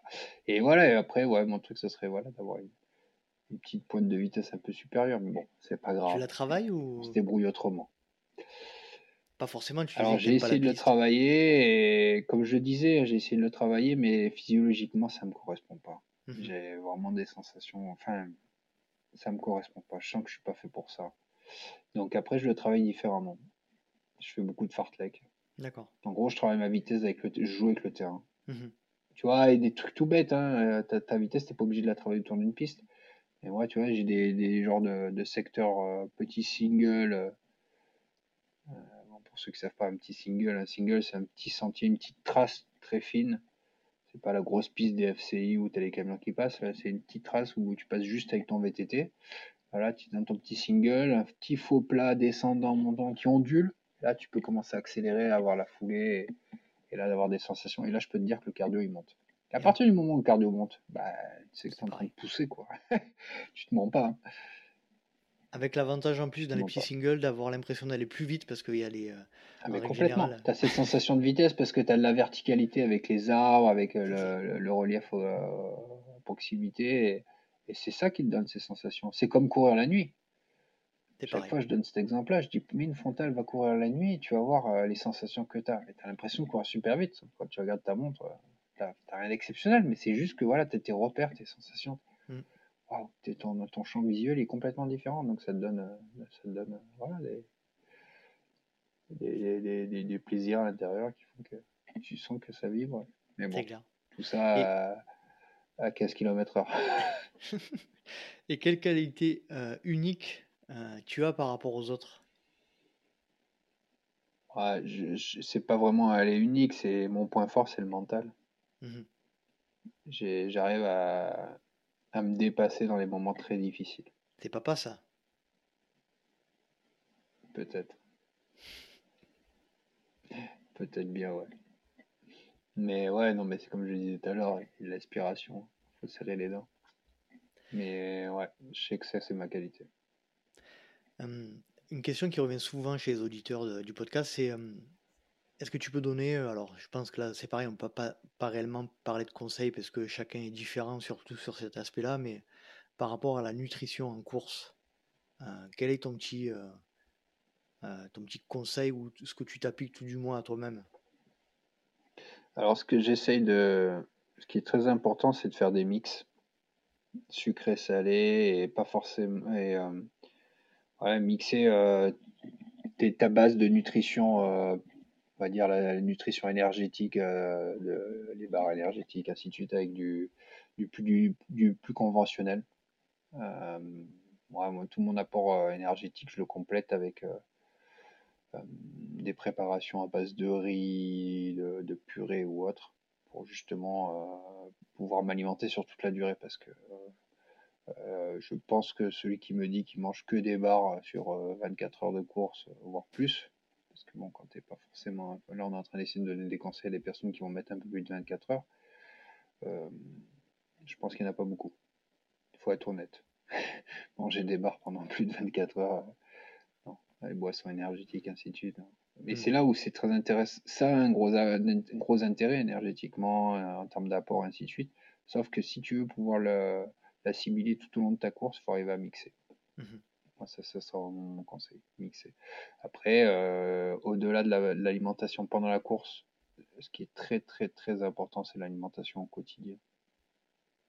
Ça, c'est. Euh, moi, pour moi, euh, c'est vu ce qu'on met, ce qu'on demande à notre organisme, il est primordial d'avoir une alimentation de qualité chaque jour. Ah, justement, puisque tu en parles, et on a dit qu'on allait, on allait évoquer ce sujet tout à l'heure, là, au tout début pour toi, c'est hyper important, hein, l'aspect naturel, notamment de l'alimentation, comme tu viens de le dire. Est-ce que tu peux nous parler un petit peu de cet aspect-là? C'est une globalité. Je pense que bon, là, on va parler de la, nutrition. on avait, tout à l'heure, on avait aussi un peu parlé de la médecine, enfin, la, santé. Mais ouais, pour l'alimentation, c'est. je pense que ce qui est important, c'est que les gens prennent conscience et connaissance. Mmh c'est ça qui est important, c'est la connaissance. Si on leur ment pas et qu'on leur dit la vérité et que les gens absorbent ces connaissances-là, je pense qu'il y a beaucoup de changements en termes d'habitudes alimentaires qui peuvent, se, qui peuvent être générés. Euh, si, si, on vous dit que vous mangez une carte de crédit par semaine en termes de plastique avec euh, tous les adjuvants pétrochimiques qu'on balance sur vos fruits, vos légumes, votre alimentation, ça peut commencer à choquer les gens. Et c'est pas à se mentir, hein, c'est la réalité. C'est qu'en gros, vous prenez votre carte de crédit et vous, vous l'ingurgitez chaque semaine. Euh, parce que euh, ouais, tout est tout est euh, traficoté. Après, l'alimentation, c'est un peu comme dans le sport. Moi, je considère que vouloir faire, faire, grossir des, des, des, fruits et des légumes de façon disproportionnée, uniforme et autre, c'est un peu comme le dopage dans le sport. Tu essaies de bodybuilder ta tomate. Euh, ben, faut pas se mentir, hein, ce que tu mets dedans, hein. c'est pareil pour ton, steak de, vache ou autre, euh, le lait que tu veux boire, euh, tout ça. à un moment donné, on veut qu'il y ait des rentabilités, des, prises de masse plus importantes. Ben ouais, c'est anabolisant, c'est tout ce que. Antibiotiques, tout. quand tu commences à te plonger là-dedans, moi, ça me. Moi qui m'y intéresse énormément, moi, je suis choqué. plus que choqué. Sauf que quand. Enfin, comme je disais aussi tout à l'heure, j'essaye de partager ces choses-là. Et euh, si la personne n'est pas ouverte, c'est très très compliqué de, de faire passer le message faut être capable et de se remettre en question. Et ça, il faut que tu aies une personne en face de toi très ouverte. Au départ, quand je faisais un peu la promotion de, ce type d'alimentation, j'étais souvent tenté de m'énerver parce que j'avais en face de moi quelqu'un de mauvaise foi qui euh, ne, jugeait, ne jurait que par la Bible de TF1 et du journal et du dernier reportage qui avait été subventionné par par telle et telle boîte euh, parce qu'ils te disaient qu'il fallait manger tel, tel type d'aliments, qu'il fallait manger tel type de sucre. Quand tu as quelqu'un qui est endoctriné en face de toi, qui qui arrive, qui n'arrive pas à prendre un peu de hauteur et, de, avoir un certain, une forme de raisonnement, j'étais tenté de m'énerver. Je me dis, mais c'est pas comme ça que tu arriveras à faire passer ton message. Jette ta petite graine dans l'engrenage et à un moment mmh. donné, tu verras que certainement ça fera effet. Et quand tu te retrouves 3-4 ans plus tard, tu te retrouves chez cette personne-là, tu ouvres ses placards et tu vois qu'en fait, elle se retrouve qu'avec des boîtes d'aliments bio euh, qu'elle a complètement muté. Tu te dis, bon, bah, peut-être que mon petit grain que j'avais jeté, j'ai bien fait de le jeter à ce moment-là et de pas m'énerver. Hmm.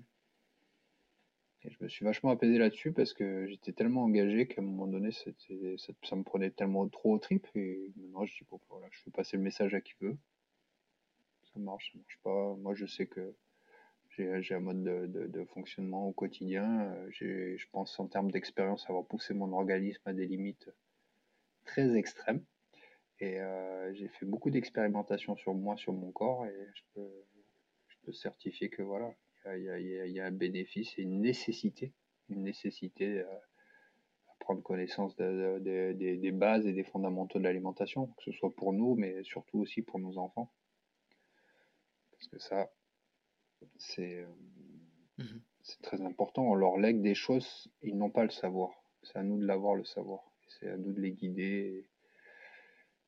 Voilà, bon après pour la petite anecdote, c'est quand tu vois les quantités de sucre que tu as dans l'alimentation des gamins, que tu vois les troubles liés à, ces taux de, sucre, enfin bon, c'est ça.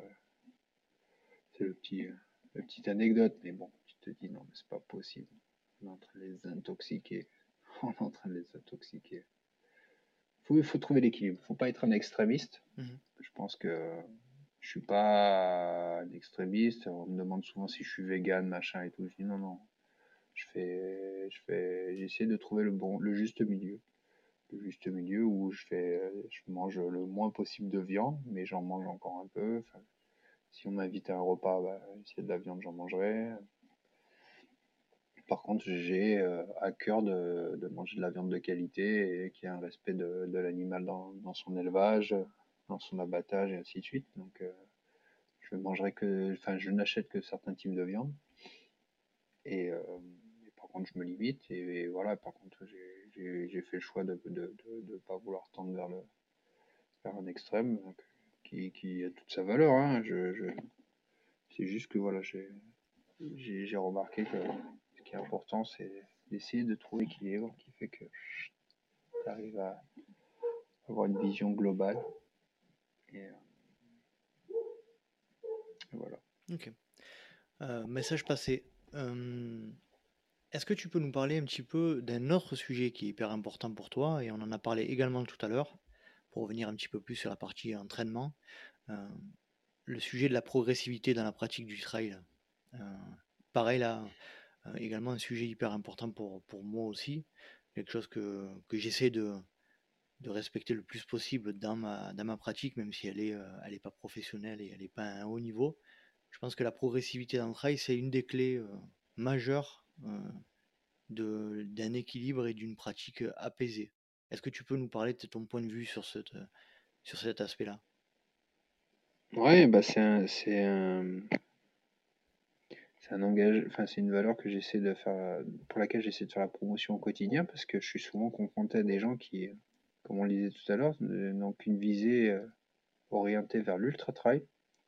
Sauf que quand tu pratiques 20 km euh, au mieux euh, dans tes sorties quotidiennes, se dire que l'année prochaine tu fais un ultra trail, ça fait un gap un peu important. Et là, je pense que tu n'as pas une vision de la pratique à long terme. Tu as vraiment une vision one shot, c'est-à-dire je vais faire mon ultra trail et après je me vois pas dans 10-15 ans continuer à, m'épanouir et je pense que c'est pas la bonne orientation. Moi, pour euh, titre d'exemple, j'ai fait 5 fois la CCC avant d'oser, je dis bien oser, me lancer sur l'UTMB. Euh, parce que j'avais vraiment de l'appréhension sur l'ultra et, euh, comme j'ai vécu ça un peu par expérience, en hein, 2008, je prends mon billet d'avion, je vais à La Réunion euh, un raider que je suis, je me dis ouais c'est bon un an de préparation, je peux faire la diagonale des fous. Et eh ben, je peux te dire que je me rappelle encore. Hein. Je me suis cassé les dents et recassé les dents et cassé la mâchoire. Hein. J'ai même pas osé passer le taille. Hein. Et là, tu dis waouh, 2008. 2008. Il m'a fallu 5 ans pour oser retourner à La Réunion. 5 ans. Et euh, voilà, 2013, je fais la CCC et, j'ose retourner sur la diagonale pour euh, combattre un peu le, le mythe et, euh, et je réussis, mais bon, j'ai pris le temps de me repréparer. J'ai pris le temps de me repréparer et l'UTMB, voilà, j'ai attendu 5 CCC pour me dire, ouais, je vais essayer. fatalité, première pratique, enfin, premier essai sur l'UTMB, pareil, hein, je me casse Bon, pas les dents, je me suis cassé les pieds, mais. voilà. Et après, c'est ça, c'est expérience après expérience. Non, mais pour revenir euh, la progressivité, c'est primordial. Mais après, c'est comment fonctionne notre organisme. Hein. Tu, vas le choquer, il va se renforcer, tu, vas, pouvoir passer une étape, une étape, une étape. Et euh, l'ultra, c'est quand même euh, quelques étages au-dessus. Donc, à moins d'avoir un bagage monstrueux en termes de, montagne, de, distance, et ainsi de suite, il faut y aller mollo faut y aller mollo parce qu'il faut le préparer son corps. Il des tendons euh, au niveau de l'organisme, du digestif, du musculaire, la fibre, euh, tout, tout, tout se prépare, c'est un tout. Euh, et, voilà, il faut y aller progressivement, étape par étape. Et pas être pressé. Ne vous hmm. inquiétez pas, l'ultra, il y en aura. Il y en aura, c'est clair. Est-ce que tu peux nous parler de ton moment moi que j'appelle extraordinaire? C'est un moment unique, euh, pas forcément le plus beau, mais le plus atypique et dont tu te souviendras toujours. J'en ai plusieurs. C'est, euh, ils se mélangent. Enfin, j'en ai trois en tête. J'ai mon arrivée de ma CCC 2013 où je fais deuxième où euh, je, c'est émotionnellement je vis quelque chose d'incroyable autant pour moi que pour mon entourage, parce que j'avais énormément de personnes de mon entourage qui étaient présentes, mes amis, ma famille. Et quand j'ai vu le bonheur que j'ai généré dans leurs yeux, Là, ça te décuple le plaisir. C'est incroyable. Deuxième moment, c'est euh, descendre sur Silaos avec mon frère, sur une diagonale des fous. Je crois que si je dis pas de bêtises, c'était en 2015. Et là, on se retrouve avec un lever de soleil. Et tous les deux au même moment, on est frappé par l'instant présent. Et on se dit, waouh. Et on, ralentit, si tu veux, on profite du truc. Non, mais attends, t'as vu le truc là? Je pourrais pas définir exactement ce qui qu'est-ce qui a fait que ce moment est exceptionnel, euh, mis à part la lumière, le paysage. Enfin, il y a eu un tout. Et, ce qui était fabuleux, c'est qu'on l'a vécu tous les deux au même moment. Et là, on s'est dit, ouf, il y a quelque chose là. Et là, on a profité du moment présent. Et ça, quand tu as une fusion avec ton frère, une fusion fraternelle euh, à ce niveau d'intensité, c'est c'est puissant, c'est très puissant. Et euh, troisième, bah, c'est le, déroulement de ma fin de course sur cette diagonale en 2015 qui, est euh, particulière parce qu'en fait je fais toute une partie de la course avec Sylvain et arrivé au, ravitaillement de Roche Plate avant de monter le Maïdo, je l'abandonne parce que je sens qu'il peut plus. Enfin, il me le dit clairement, il dit moi je finirai pas la course. Et là je dis et là je, j'avais passé bien 10 minutes, un quart d'heure à l'attendre. Et je me dis, mais là, je viens de perdre du temps. Pour lui, et j'ai dit, non, mais là, je, cette course, euh, je, veux pas qu'elle se termine comme ça. Quoi. Donc là, je repars, mais énergique comme jamais, ce qui fait que j'essaie de rattraper Antoine Guillon comme je peux, mais bon, je viens mourir à 19 minutes de lui. Mais euh, voilà, cette, course, elle a une satisfaction incroyable. Le personnage qui gagne a énormément de valeur pour moi.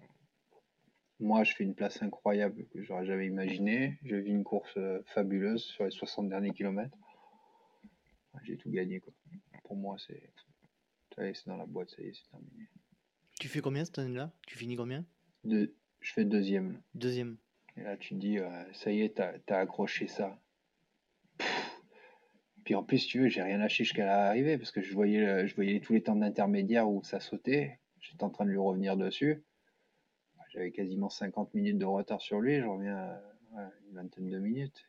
Et puis moi derrière, je savais pas ce que ça donnait, donc euh, puis là j'avais pas envie. Je peux te dire que quand euh, on m'a annoncé deuxième place, je dis attends, là c'est la course de ma vie.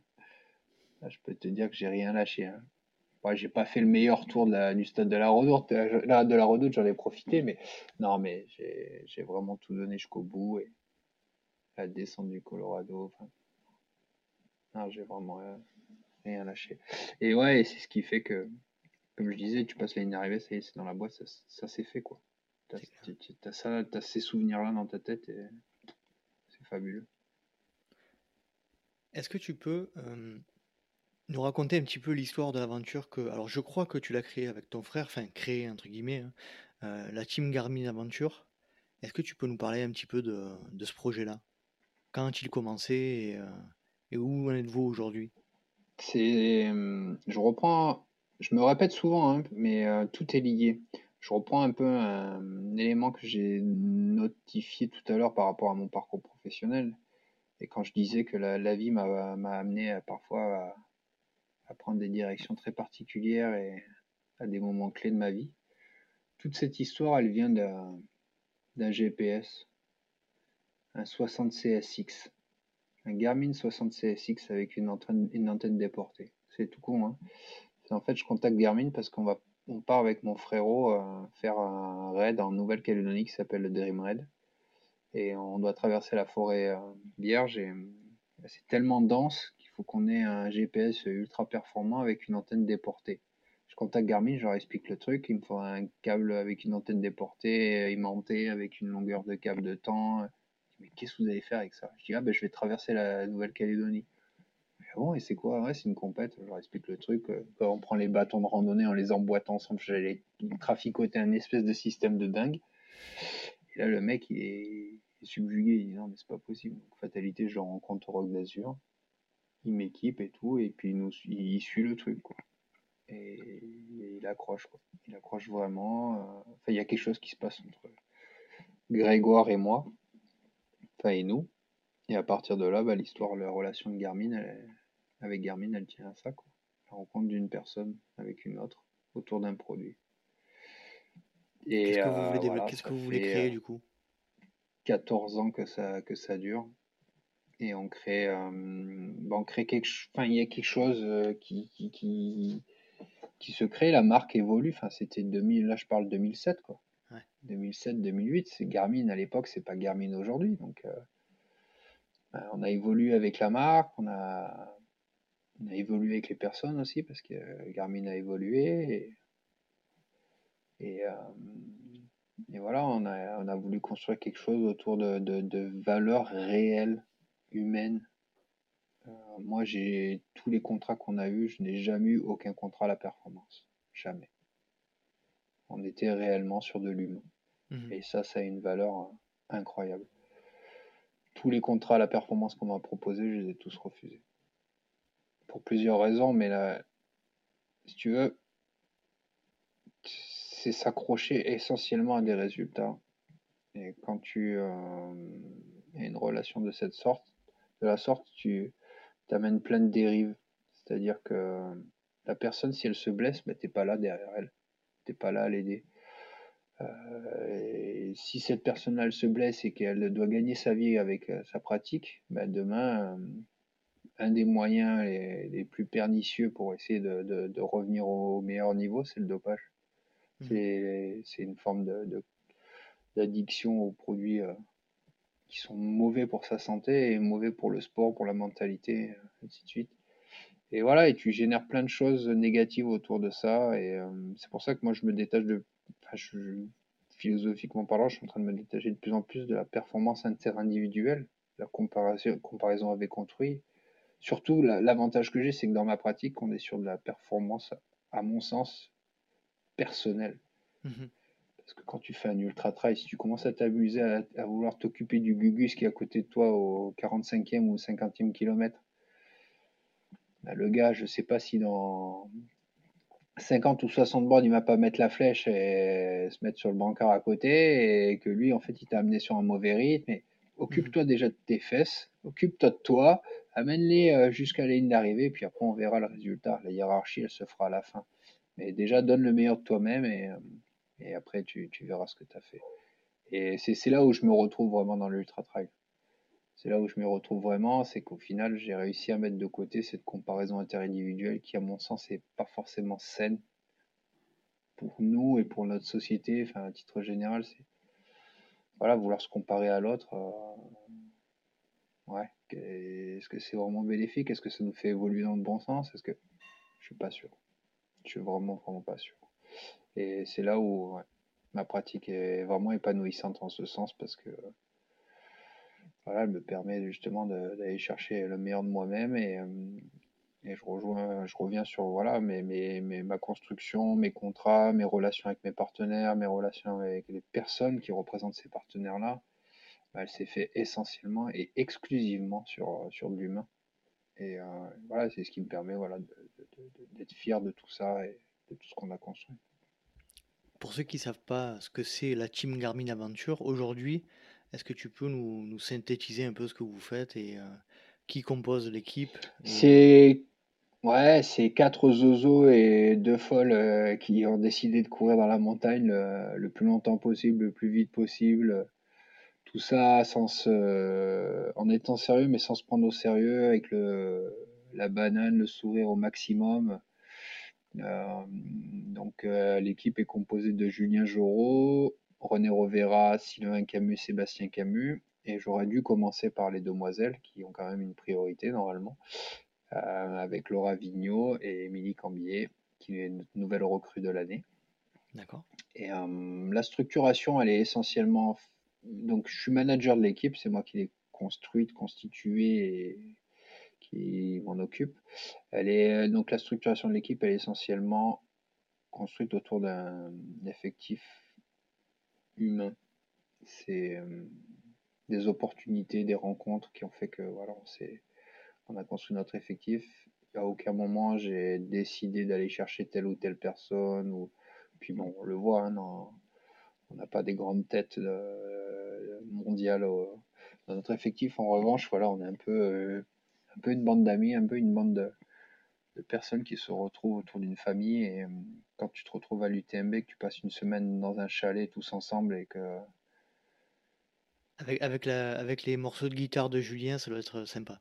Voilà, et ça, c'est des moments qui font partie du. De, de, de, qui génèrent aussi cette extase qu'on a, de, ce plaisir qu'on a. Enfin, c'est ouais, tu prends des petits déj, te, que ça marche, que ça marche pas. Enfin, on passe des moments, euh, mais on, on, partage des moments de vie. Pas assez à mon goût, mais on partage des moments de vie. Et, ça, c'est hyper important, moi, dans ma conception de, de l'idée d'équipe. Parce que, euh, voilà, on est, une équipe. Et comme je, comme je disais tout à l'heure, moi, je, viens du raid d'aventure, en quelque sorte. Je viens du raid d'aventure. Et c'est ce collectif-là qui est important pour moi. Et euh, même si on reste dans des épreuves individuelles ou à tout moment, si on peut. Enfin, moi, j'ai partagé tellement de moments de course avec mon frérot, euh, avec René, avec euh, Julien un peu moins, mais bon. On les a eu avant et après les courses, mais euh, c'est et j'espère en avoir pouvoir en partager avec lui. Et, enfin bon, c'est c'est c'est des valeurs très particulières qui qui sont pas perçues par tout le monde, mais voilà, qui me tiennent à cœur. Est-ce que tu as encore un, rêve de trail? En termes d'épreuves? En termes d'épreuves, on va dire.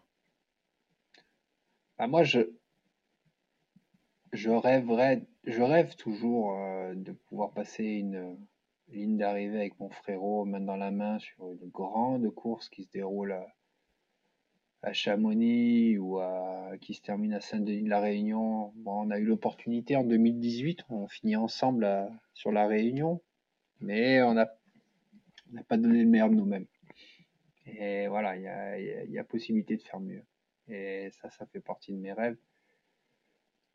Ça fait partie de mes rêves, passer une ligne d'arrivée encore une fois avec mon frérot main dans la main sur une belle grande course avec une, une belle performance à la clé où ce sera vraiment déchiré de bout en bout. Et, c'est très compliqué, c'est un rêve très très compliqué parce que c'est la chimie de deux personnes qui doivent être en forme au même moment, qui doivent partager cette course ensemble pour pouvoir profiter. Et c'est pas évident, c'est pas évident. Mais 2018 reste un superbe souvenir, hein.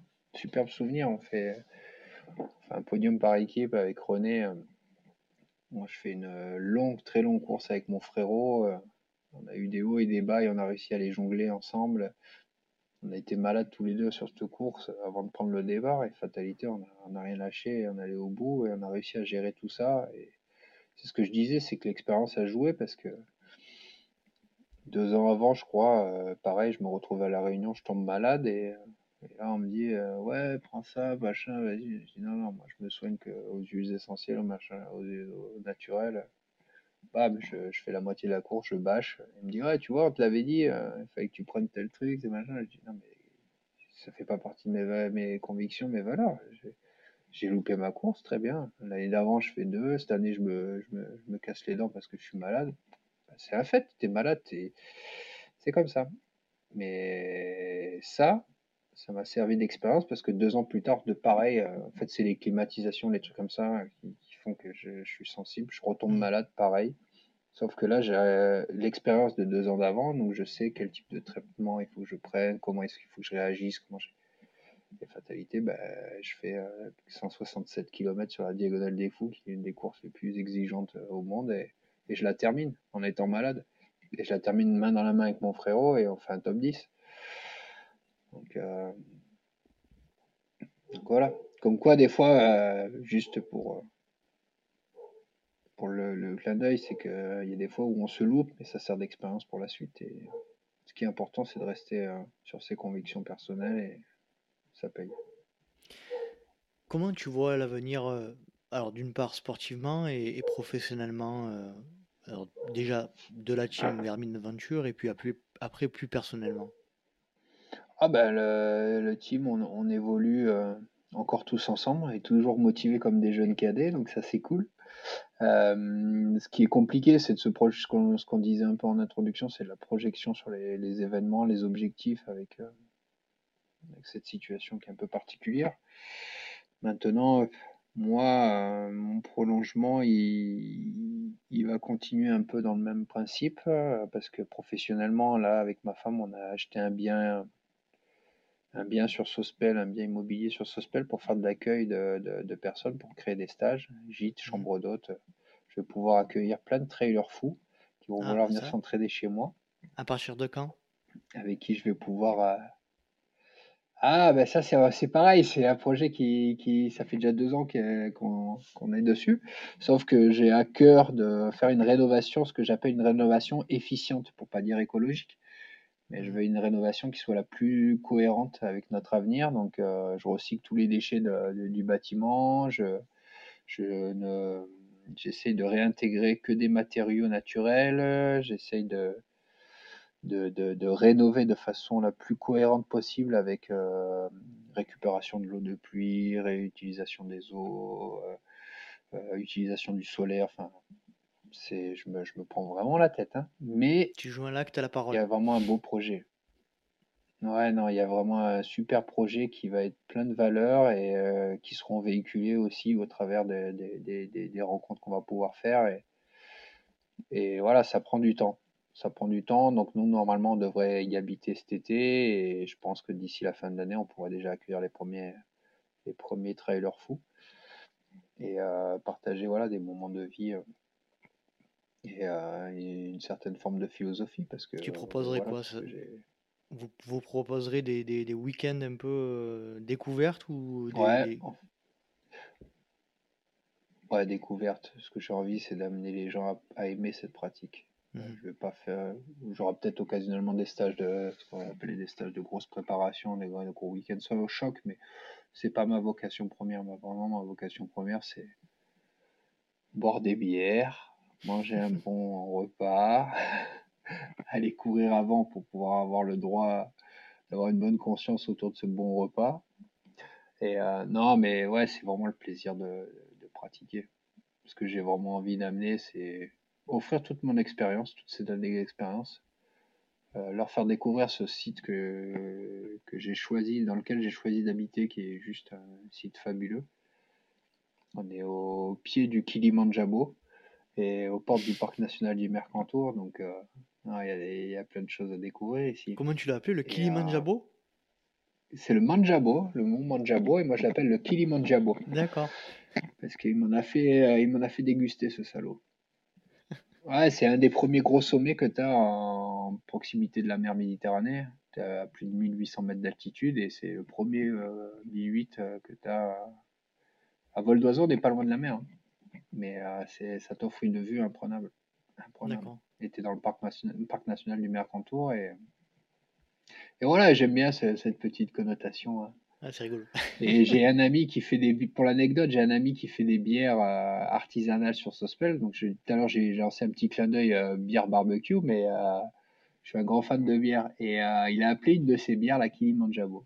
Tu peux, tu peux parler de sa, de sa marque euh, en passant, ça, ça fait de mal à personne. Ah, c'est la brasserie indépendante du Manjabo. Donc, euh, petite brasserie artisanale à Sospel. Il n'y a pas beaucoup de références, mais il n'en faut pas beaucoup. Il faut quatre références.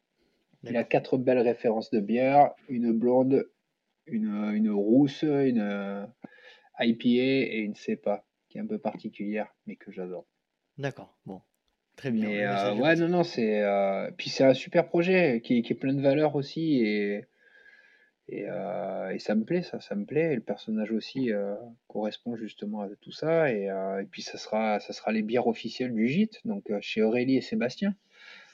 Chez Aurélie et Sébastien, bed, break, bed and breakfast and more. Trois petits points. Vous verrez. Mais non, mais c'est vraiment un super projet parce qu'on adore ça chez nous. c'est un peu la maison du, du bonheur. Hein. Toutes les fois où j'ai des amis qui sont là, enfin, j'ai dû aménager un studio spécialement dans, mon, dans notre maison où on vit actuellement parce que j'ai tout le monde, tout le temps du monde. Il y a tout le temps du monde à la maison et c'est notre plaisir. Et là, on va pouvoir étendre ça à quelque chose d'encore plus vaste. Et, euh, le partage, ça va être génial. Hein. Le partage est, ah moins important chez toi. C'est hyper important. C'est ce qui va nous sauver. Hein. Hmm il faut partager, il faut, faut, échanger, faut. Puis euh, ce que je dis, moi, je je veux pas m'enrichir financièrement, je veux m'enrichir humainement. C'est, ça a trop de valeur. Et c'est là où il faut faire la différence entre le prix et la valeur des choses. Et, euh, et ça, c'est euh, pour nous, c'est fondamental. Je t'en prie. Euh, on Eh, je arrive. commence à avoir la, la, la gorge sèche parce Eh que oui, ça mais- fait ouais, un Ça petit fait moment qu'on parle. Eh oui, ça Et fait. j'ai pas pris ma gourde avec moi. Non, mais ça y est, on arrive, on arrive tranquillement à la fin de l'épisode d'ailleurs. Euh, tu voudrais euh, évoquer un sujet dont on n'aurait pas parlé? On a, on a quand même bien fait le tour. hein. Ouais, je pense qu'on a fait un sacré tour. hein. Mais bon, je, je, écoute, je te lance une invitation pour venir découvrir notre gîte euh, chambre d'hôte euh, au pied du Kilimandjaro dès que ça ouvre. Ah, très Ce sera un volontiers. grand plaisir de faire une, inter- enfin, une interview, un échange en direct Très, très autour d'une volontiers. bonne bière. Très volontiers. Ça sera vraiment avec grand plaisir.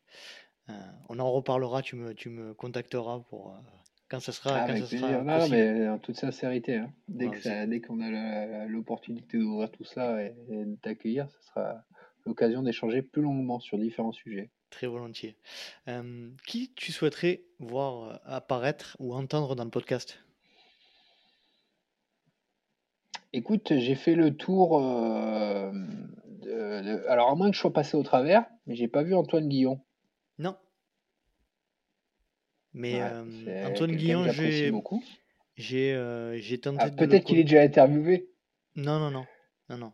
J'ai tenté de le contacter, mais euh, ça n'a pas abouti. Donc, euh, si tu peux me faire une petite intro, c'est pas de refus. Ah, ben, je, je peux largement t'introduire. Je le contacterai à titre personnel et, Ah ben, c'est cool. et je, je vous mettrai en contact. Il y a ouais, Antoine Guillon et Eric Lacroix. Éric Lacroix. Eric Lacroix Mm. qui, ouais, que, que j'apprécie énormément aussi, qui a une vision du trail euh, un peu différente. Mhm. Et euh, bah, lui étant entraîneur, il a. Enfin, j'adore son approche. Très bien, ben, c'est noté. J'adore son approche, sa, sa personnalité. Donc, euh, enfin, voilà, c'est deux personnes que, que j'avais. Allez, si, je peux avoir un petit coup de main de ta part, ça serait, voilà, ça serait cool. Ah, ben là, c'est avec grand plaisir. Ben, c'est sympa. Avec grand plaisir. On arrive à la dernière partie de l'épisode. C'est les questions rapides, alors des questions euh, courtes et euh, des réponses sans argument. Tu es prêt? Ok. Ouais, attention, tu sais que je suis pas spécialiste de la rapidité. Ça- J'espère que les aller, questions sont aller. pas trop compliquées. Non, non, ça va aller. Plat favori après la course?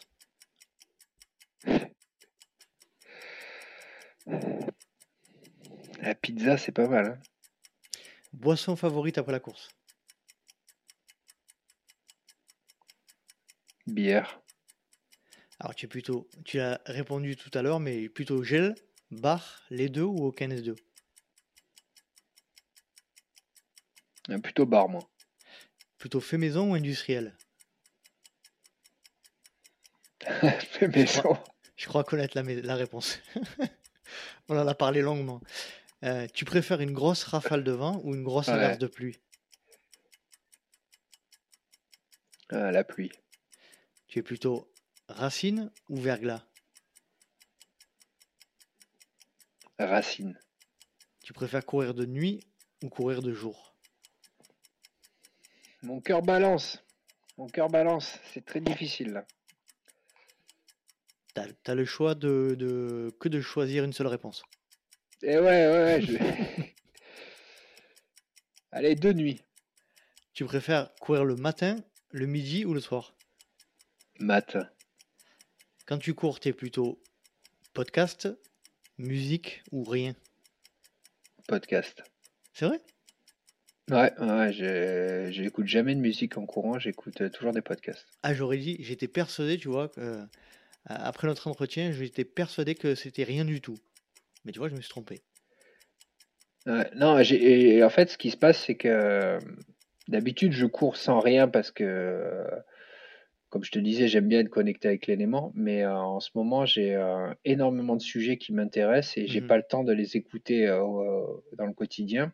Donc, autant quand je prends la voiture ou quoi, je me les mets dans le, sur l'autoradio ou autre. Mais euh, là, il y a beaucoup de sujets qui, qui sont importants pour moi dans ma vie en ce moment et euh, bah, c'est, des sujets très, très particuliers. hein. C'est, avec des, des sujets de société et ça, c'est des interviews très très longues et je Mhm. peux les écouter que qu'au travers de, de, de podcasts euh, quand je cours. Donc, euh, D'accord. c'est pour l'anecdote, c'est une petite chaîne qui s'appelle Thinkerview, Ouais. qui, est, euh, qui commence à être de plus en plus connu. D'accord. Bon, on note. Euh, eh ben écoute, on est arrivé à la fin de notre épisode. Sébastien, je te remercie énormément. Puis je, voilà, on surveillera avec attention l'ouverture de, de votre prochain gîte euh, pour que vous puissiez partager votre passion. Ah, ça, ça me fait plaisir, ça. attentivement. Ça me très fait plaisir. attentivement. Voilà. Je, te- je te remercie énormément pour le temps que tu nous as accordé, euh, Sébastien. C'était vraiment, vraiment super cool. C'est cool. Merci. Merci à toi pour cette belle interview. Merci à toi, Nicolas. À très bientôt. À très bientôt. Merci. Salut. Et voilà, cet épisode est à présent terminé. J'espère que vous avez passé un agréable moment en compagnie de notre invité. Et je le remercie de nouveau de s'être rendu disponible pour un épisode du LTP. Si vous souhaitez rejoindre la communauté du LTP, rien de plus simple, rendez-vous sur Instagram à Let's Try le podcast, sur Facebook à Let's Try, sur YouTube à Let's Try, ou alors je vous laisse taper Let's Try le podcast sur les moteurs de recherche et vous tomberez sur mon site internet. Vous avez également la possibilité de vous inscrire à la newsletter que j'envoie tous les mois. Newsletter sur laquelle il y a les news du LTP, les invités à venir et tout un tas d'autres sujets. Vous trouverez le lien d'inscription sur les différents moyens de communication. Et comme vous le savez, le Let's Try Podcast est un projet 100% bénévole. Donc si le cœur vous en dit, et pour soutenir le projet, n'hésitez pas à aller sur la plateforme Patreon slash Let's Try le podcast. Patreon, P-A-T-R-E-O-N. J'espère vous retrouver pour un prochain épisode du Let's Try Podcast. Et d'ici là, n'oubliez pas, si vous pensez que c'est impossible, faites-le pour vous prouver que vous avez tort. Salut, salut